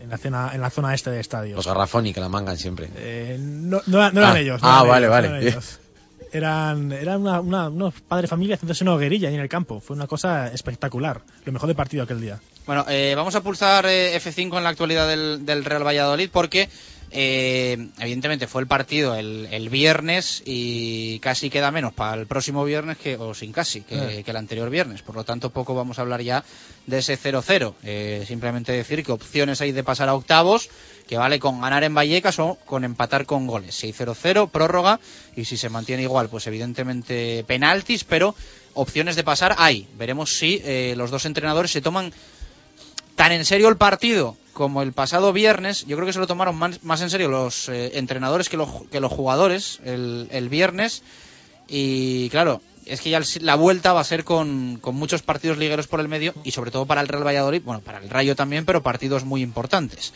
Por lo tanto, vamos a ver si en la vuelta el, el planteamiento es el mismo. Eh, sí es cierto que se percibe que Juan Ignacio se ha tomado la copa más en serio que nunca se la tomó Jukic y curiosamente, pues bueno, la situación es mucho más complicada en liga para Juan Ignacio que, que para Jukic. Lo que pasa que mm, sí se percibe que no está el entrenador del Real Valladolid ni para dar disgustos en Copa del Rey, un poco por lo que por lo que pueda generar entre la afición. Bueno, hoy entrenamiento. Ayer por la tarde también, el Sí. de hoy estaba previsto en Iscar, pero al final en los anexos. Sí, el- por el- las heladas que han caído últimos, últimas fechas, el campo de San Miguel de Iscar no se encontraba en condiciones para albergar el entrenamiento. Al final el club ha decidido hacerlo aquí en Valladolid, en los anexos. Eh, dicen que van a piden disculpas a la gente de Iscar, todo el mundo que quería ir, que seguramente en fechas posteriores, cuando el tiempo esté mejor, cuando haga menos frío, pueda ir el equipo a entrenar para poder estar allí con los chavales, firmar autógrafos, todo aquello que gusta siempre al aficionado ver al, equipo. Tranquilos que la gente de Iscar lo ha agradecido muchísimo no tener que ir al campo a verles jugar, ¿eh? te lo aseguro, porque con este frío no hay manera de ir a ver nada. Se lo han agradecido, seguro. Han dicho, no hay entrenamiento. Uy, qué bien, por favor, seguro. No lo tengo yo tan claro, ¿eh? pero bueno, que siempre Sí, hace, siempre hace ilusión Sí. y yo creo que es importante que el Real Valladolid, iba a decir, tenga este tipo de iniciativas o, mejor dicho, ceda a este tipo de, de iniciativas, porque esto ha venido un poco de, de la Asociación de la Prensa Deportiva de Valladolid y de la Diputación un poco dentro de las semanas del deporte en, en la provincia que está sacando a los clubes de élite a diferentes eh, municipios de, de terreno provincial. Claro. Eh, descanso sábado y domingo, ayer entrenamiento y también, ¿y con qué novedades? Novedades, como ya dije antes, Manucho, eh, Verdic y Baraja del partido titulares contra, contra el Rayo eh, están siendo bajas estos dos, dos días, molestias. Le dice ahora el- la página del equipo que van a llegar al partido, son molestias musculares. Rueda hoy que se ha retirado con sobrecarga en el aductor derecho, también va a llegar sin problemas al partido de Celta, importante porque porque solo con dos centrales que cuentan para equipos, no poder contar con ruedas sería bastante, bastante complicado. Y del resto, Oscar y Víctor, como hemos contado, han estado con el equipo, eh, han entrenado al mismo, al mismo ritmo. Quizás un par de ejercicios que exigen más de defender balón han, han hecho de comodín, es decir, dos equipos atacando y defendiendo, ellos con peto amarillo, solo tocando la bola. Y tengo que decir que da gusto ver aquello, ¿eh? Ves a Oscar y Víctor moviendo, moviendo el, el equipo y la cosa cambia. La A cosa ver, para que nadie se líe. Rueda ha entrenado, pero se ha retirado Se ha con retirado, molestia. Eso es, con molestias. No han salido a entrenar ni Rama, que sigue, sigue de baja. Todavía no sabemos lo que tiene, todavía el club no, no, no se, no se ha informado, seguimos a expensas. Y no han entrenado ni Baraja, ni Verdic, ni Manucho, bajas del partido de contra Rayo, con diversas molestias. Vamos a escuchar en nada a Víctor Pérez y a Óscar, antes a Pablo Grande, que habla de cómo están los, los diferentes lesionados, las situaciones.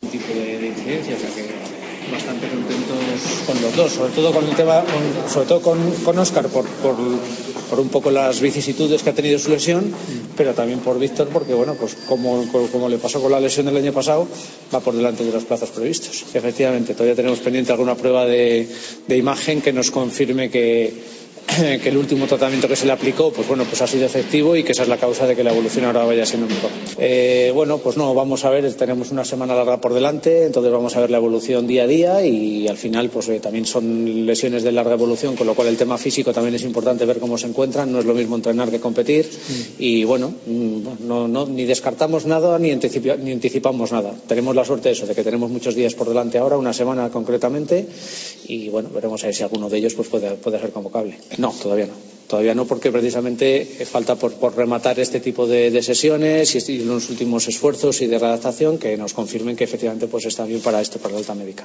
no no descartamos ninguna de las posibilidades incluso lo que dices tú que para el Celta alguno de ellos pudiese participar de algo Las palabras de Pablo Grande, que no descarta nada. Ahora vamos a escuchar a Víctor y a Óscar. Eh, ¿Tú crees que van a estar el lunes eh, ya un poco haciendo, eh, yo creo que análisis de todo, de lo que dice Pablo, de lo que dicen Sí. ellos, de lo que pueda también pensar Juan Ignacio Martínez? ¿Tú qué crees? Yo, Pablo, creo que se quiere cubrir esas espaldas, tampoco quiere Está claro, decir que sí, porque con, con los antecedentes Eso pues es, es, que- lógico y comprensible. hay que ver. Yo escuchando a Oscar y Víctor, yo digo que van a estar. Oscar ha dicho claramente que está para jugar por lo menos 45 minutos, que quiere estar, quiere ayudar al equipo y que ya le ha dicho a Víctor que también tiene que estar él. Así que yo creo que. Ah, sí. Oscar le ha dicho a Víctor, tú tienes que Sí, estar sí, también. que si, va, que si está él también tiene que estar Víctor porque han estado juntos durante tres meses pasando este calvario. O sea, que van a entrar en el 15 de la segunda parte los dos juntos. Va a ser De- una además, cosa de... como, como corrían los anexos, de la pueden ir hasta de la mano. Tienen un grupo WhatsApp, lo han hablado ya. Sí, han hablado. Lo han comentado entre ellos. Han dicho que sí, una cara sonriente, una mierda. Bueno, lo típico.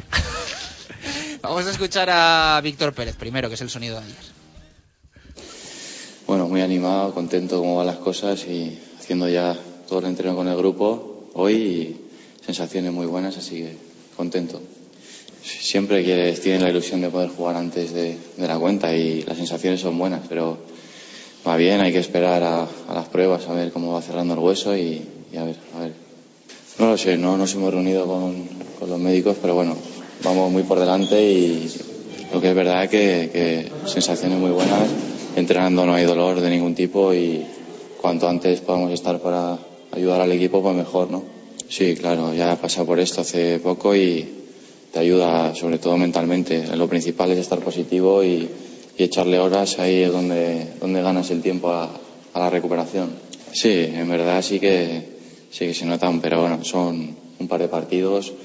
Hay que intentar ahora entrenar fuerte para coger sobre todo el ritmo que tienen, el ritmo que lleva el grupo y, y no cantar eh, en cuanto entres al equipo, estar fuerte físicamente para, para ayudar, como te digo. Hay que saber que llevamos mucho tiempo parados y, el primer minuto no vamos a meter tres goles por afuera, pero que eso es así. Pero nosotros estamos trabajando duro los dos para, para ayudar al equipo cuanto antes, porque estamos ahí abajo, aunque viendo cómo trabaja el grupo, yo hoy me he metido en el entreno y es para estar tranquilos. No lo sé, en algún partido nos falta igual enlazar con los de arriba, crear más ocasiones, pero bueno, eh, se dejan todo y eso es lo principal. A partir de ahí mejorar cositas como intentamos todos los días para conseguir los resultados que vamos a conseguir seguro. Sí, yo siempre he dicho que aquí he pasado dos años buenísimos y quitando las lesiones que lo, lo miro un poco de rejo, no, me quedo con lo positivo y deportivamente he crecido como jugador y espero seguir haciéndolo, pero bueno, que se reúnan cuando se tengan que reunir y ya veremos. ¿No tienes noticias al respecto de Bueno, sé que han hablado una vez, pero bueno, se tendrán que hablar más de una, digo yo. Eso dijo Víctor Pérez. Vamos a escuchar también las palabras de Óscar González. Los dos pueden volver el próximo lunes. Pues la verdad que bastante bien, eh, con pocos dolores y la verdad que son unas buenas sensaciones. Se te ha visto jugar, eh, darle al balón sin problema, correr hacia adelante, hacia atrás. Eh, ¿Todavía es precipitado saber si vas a estar antes de 2014? No, coño, yo creo que si todo va bien, pues el lunes incluso podría entrar en la convocatoria. Espera- ¿Esperas jugar entonces? ¿Esperas eh, tener minutos? Mm, ¿Para 90 minutos estarías? No, no, 90 minutos, en tres meses sin, sin hacer nada. Pero, pero bueno, yo creo a ver cómo se desarrolla la semana y, y yo espero que si seguimos así, pues eh, pueda entrar en la convocatoria y, y jugar un rato. Hoy te van a cometer a una nueva prueba, Óscar. Eh, mañana, para ver cómo final. va y... Pero vamos, yo creo que va bien. ¿Sigues teniendo alguna molestia o ya de momento? Sí, molestia tengo, pero yo creo que es el, el callo que ya ha formado el- a lo mejor la, la fisura y a lo mejor se resiente más con este frío. De ritmo físico, porque de competición lógicamente todavía no tienes, pero ritmo físico sí que estás para aguantar más o menos cuánto, media parte, 30 minutos. Sí, hombre, media parte yo creo que se puede aguantar. Ganas ya tendrás, ¿no? De volver. Sí, joder, muchas. Se te ha hecho muy largo. Muy, mucho. Y el que se te eche tanto de menos también supongo que será una carga de responsabilidad, pero también de, de fe, de moral. Sí, sobre todo el- la situación del equipo, que, que tenemos pocos puntos y, y no poder estar sabiendo que, que, bueno, que puedes hacer muchas cosas, pero que tenía un dolor que, no, que me impedía. Eso es lo que, lo que más me, me comía la cabeza. O sea, podía hacer casi todo, pero había un momento que no podía. Y en ese momento, pues claro, se decías, pues, ¿por qué, por qué, por qué? Y claro, se va pasando el tiempo y al final, pues, agota mentalmente. Oscar, desde fuera, ¿qué le está faltando al equipo? Pues hombre, yo creo que le está faltando lo que lo que estamos viendo en los últimos partidos, esa, esa moral eh, de, de- de creerte un equipo que puedes ganar, que puedes ganar, que tienes que ganar y que, y que eres bueno, que eres buen equipo, que tienes buenos jugadores y que sabes jugar al fútbol. Yo creo que es lo más importante. ¿Esa confianza se puede recuperar? Sí, yo creo que sí. Aparte, creo que, que debemos que volverla a tener y, y sobre todo, pero bueno, eh, un, dos resultados buenos se cambia todo. El lunes quieres volver porque el partido es más que importante, ¿no? Para el equipo. Sí, yo creo que el lunes es un partido muy, muy importante. Puede ser un partido que cambie la, la dinámica del equipo, que ese cambio que buscáis de pasar de un equipo que no gana a un equipo que empieza a ganar. Yo quiero creer y espero que, que sea el partido que, que cambie la dinámica. 12 puntos en 15 jornadas. Eh, ¿Cuánto firmarías a- al final de la primera vuelta para tener Pues yo creo que estaría bien por lo menos ganar de, de estos cuatro hay que ganar dos y si pueden sacar eh, dos empates pues, pues 20, puntos. 20 puntos yo creo que estaría que estaría bien para, para la primera vuelta que hemos hecho. Dais muchas vueltas en el vestuario toda esta situación, imagino que lo analizáis día a día, eh, llegáis a alguna conclusión. Nada, la conclusión es que, que hay que, que hay que seguir y sobre todo que, que moralmente hay que levantarse y saber que somos buen equipo y que somos buenos jugadores y que, y que lo hemos demostrado. Porque la fe en el en el entrenador y en sus prácticas y en sus ideas está arriba, ¿no? Sí, eso no hay, no hay lugar a duda.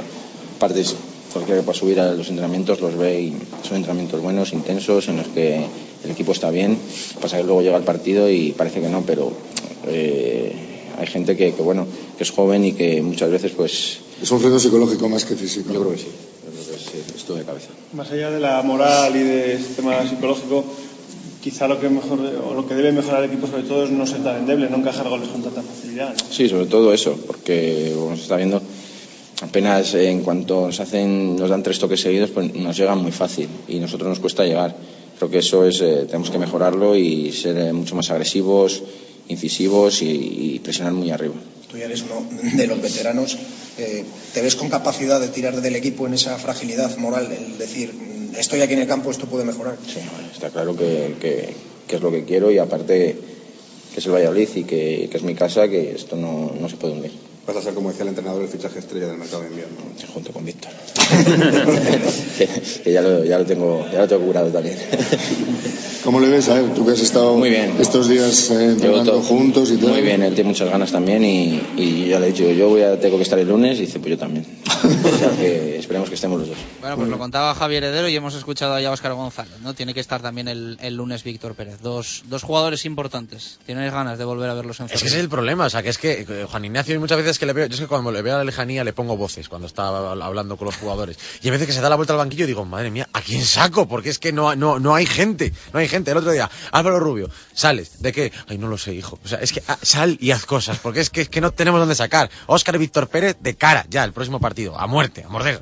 Bueno, pues eh, veremos, porque yo creo que del rendimiento en estos tres partidos, los dos de Liga y el de Copa de Víctor y Óscar, también va a depender que luego el equipo pues se refuerce en, en- en Navidad y lo que pase con Juan Ignacio y, y demás. Habla de 20 puntos, Óscar, eh, Eso es. al término de la primera vuelta, hombre, yo creo que los firmábamos todos, ¿no? Sería muy optimista, ¿eh? Un equipo que ha conseguido 12 hasta el momento, conseguir 8 en 4 partidos. Hombre, es cierto que si ganas aquí, a hacer, es que ya es hacer cuentas de la lechera que tampoco me gusta. No, No sería no perder ninguno o perder uno. eh, sí, sería Porque ganar. sería eh, ganar dos y empatar dos o ganar tres y empatar uno. ¿no? Claro, pero hombre, puedes contar que Orecasta los puedes ganar, que son Celta y Betis, que es más que un puedes, es un debes No, no, ganarlos. con ganar tres vale. no. y fuera puntuar un punto fuera contra Español, para mí sería, sería suficiente. Si, si te das a 20 puntos, creo que deja- O sea, tú dejarías... firmas 4 de 6 antes del- de las vacaciones. Eso es, eso es. Firmo ganar... Ganar en- al Celta y empatar en Cornellá. Claro, Lo que sea- Ah, yo, yo lo firmo también, hombre, vamos, Sí, tal y como por está supuesto. el patio. Sí, sí. Además, Cornellá no es un campo fácil y sacar y rascar un puntito allí es importante. Y el día Celta, por supuesto que es un, yo digo, es, es un debe, no un puede. Es un debe ganar. Lo que sea, pero que no empaten, por favor. Que en las casas de apuestas el empate del Valladolid está pagado a cero. O sea, a cero, porque van a empatar todos. Empate, empate, empate. Empata empate. mucho, sí, sí. Que no empate, por favor. Empata mucho. Pero bueno, oye, en el Bernabéu podía haber empatado también. Y no, Eso no me hubiera importado.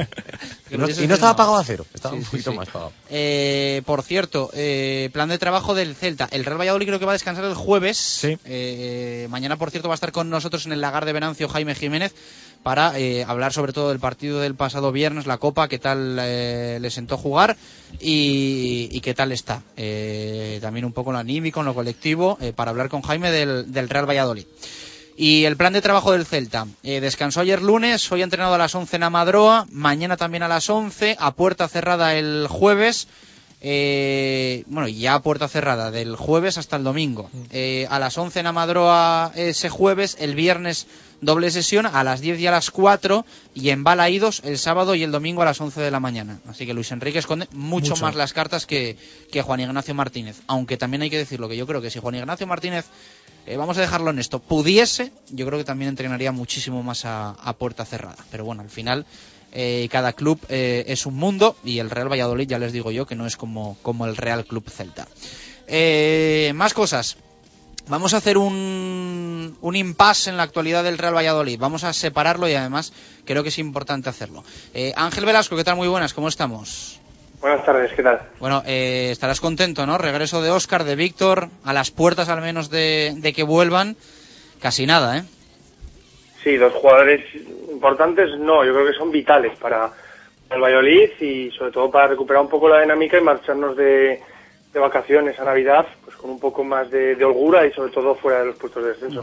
Bueno, digo lo de separar la actualidad del Real Valladolid de lo que vamos a hablar ahora porque eh, lo que nadie quiero que piense eh, es que hablamos de este futbolista echándole en cara nada al, al Real Valladolid. Eh, no van por ahí los tiros.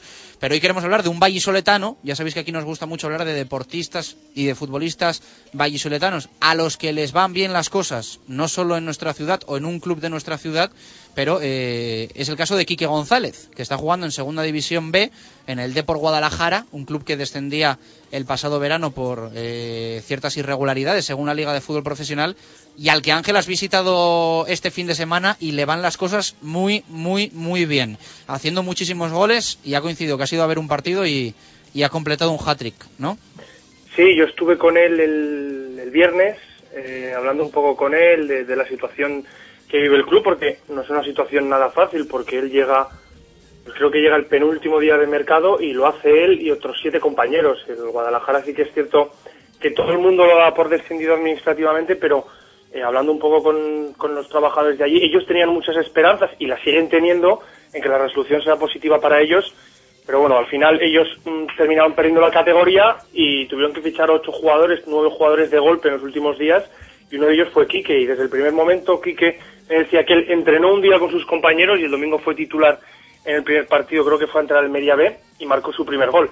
Yo creo que es algo que, que necesitaba, esa confianza que, que todo delantero necesita y que ahora lleva a ser uno de los máximos goleadores de, de la categoría con, con 13 goles más dos tantos que marcó el miércoles pasado en, en la Copa Federación. Ujú. Eh, os voy a preguntar un poco, antes de escuchar aquí, que, eh, que si no, no nos va a dar tiempo, un poco vuestra opinión sobre la situación de, del futbolista y su salida aquí. Yo mi opinión es que eh, a día de hoy nunca sabes cuándo va a explotar un futbolista. Claro. Y hay veces que, que no termina de llegar ese momento, que no termina de llegar ese momento y pasa en todos los clubes del mundo. O sea, es que está pasando en el Madrid, en el Barça y que hay veces pues que no te lo puedes permitir. Eh, yo creo que eh, en Quique siempre se veía algo porque en la pretemporada se le tenía pero luego no terminaba de explotar y puede que eh, con muy mala suerte para el Real Valladolid ese momento haya llegado justo cuando deja de pertenecer al Real Valladolid. Es mi opinión, ¿eh?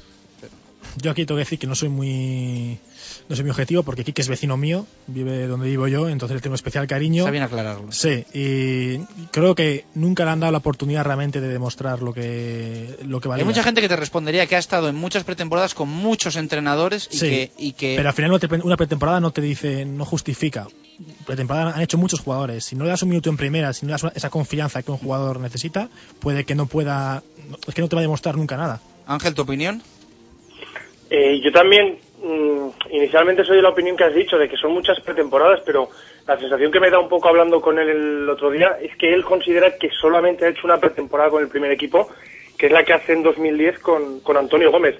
Es cierto que luego con las dos temporadas de Jukic está apartado y yo creo que, bueno, él dice que esta temporada, esta pretemporada no considera que hubiera estado dentro de la dinámica porque directamente Juan Ignacio sí que le habló claramente de que tenía muchos compañeros por delante, completó la convocatoria de- del Pinatar Arena, pero yo creo que, que Juan Ignacio tenía claro que no contaba con Quique y Quique tenía claro que, que no contaba con para el Real Valladolid pese a, a viajar, como te digo, hasta Murcia. Bueno, eh, 15 goles, ¿eh? Llevan el de por Guadalajara. Es cierto que en segunda B, es cierto que en segunda división B, pero los 15 goles también hay que, hay que marcarlos. Eh, vamos a escuchar las palabras de, de Kiki con Ángel Velasco. Hemos hecho un, un resumen extractado, quizá lo que más pueda interesar a, a los aficionados del Pucela. Bueno, eh, hay que en el fútbol hay un pasado, pero lo importante es vivir un presente que es lo que te va, lo que te va a dar alegrías en el futuro. Han sido años duros en lo que al Real Valladolid respecta.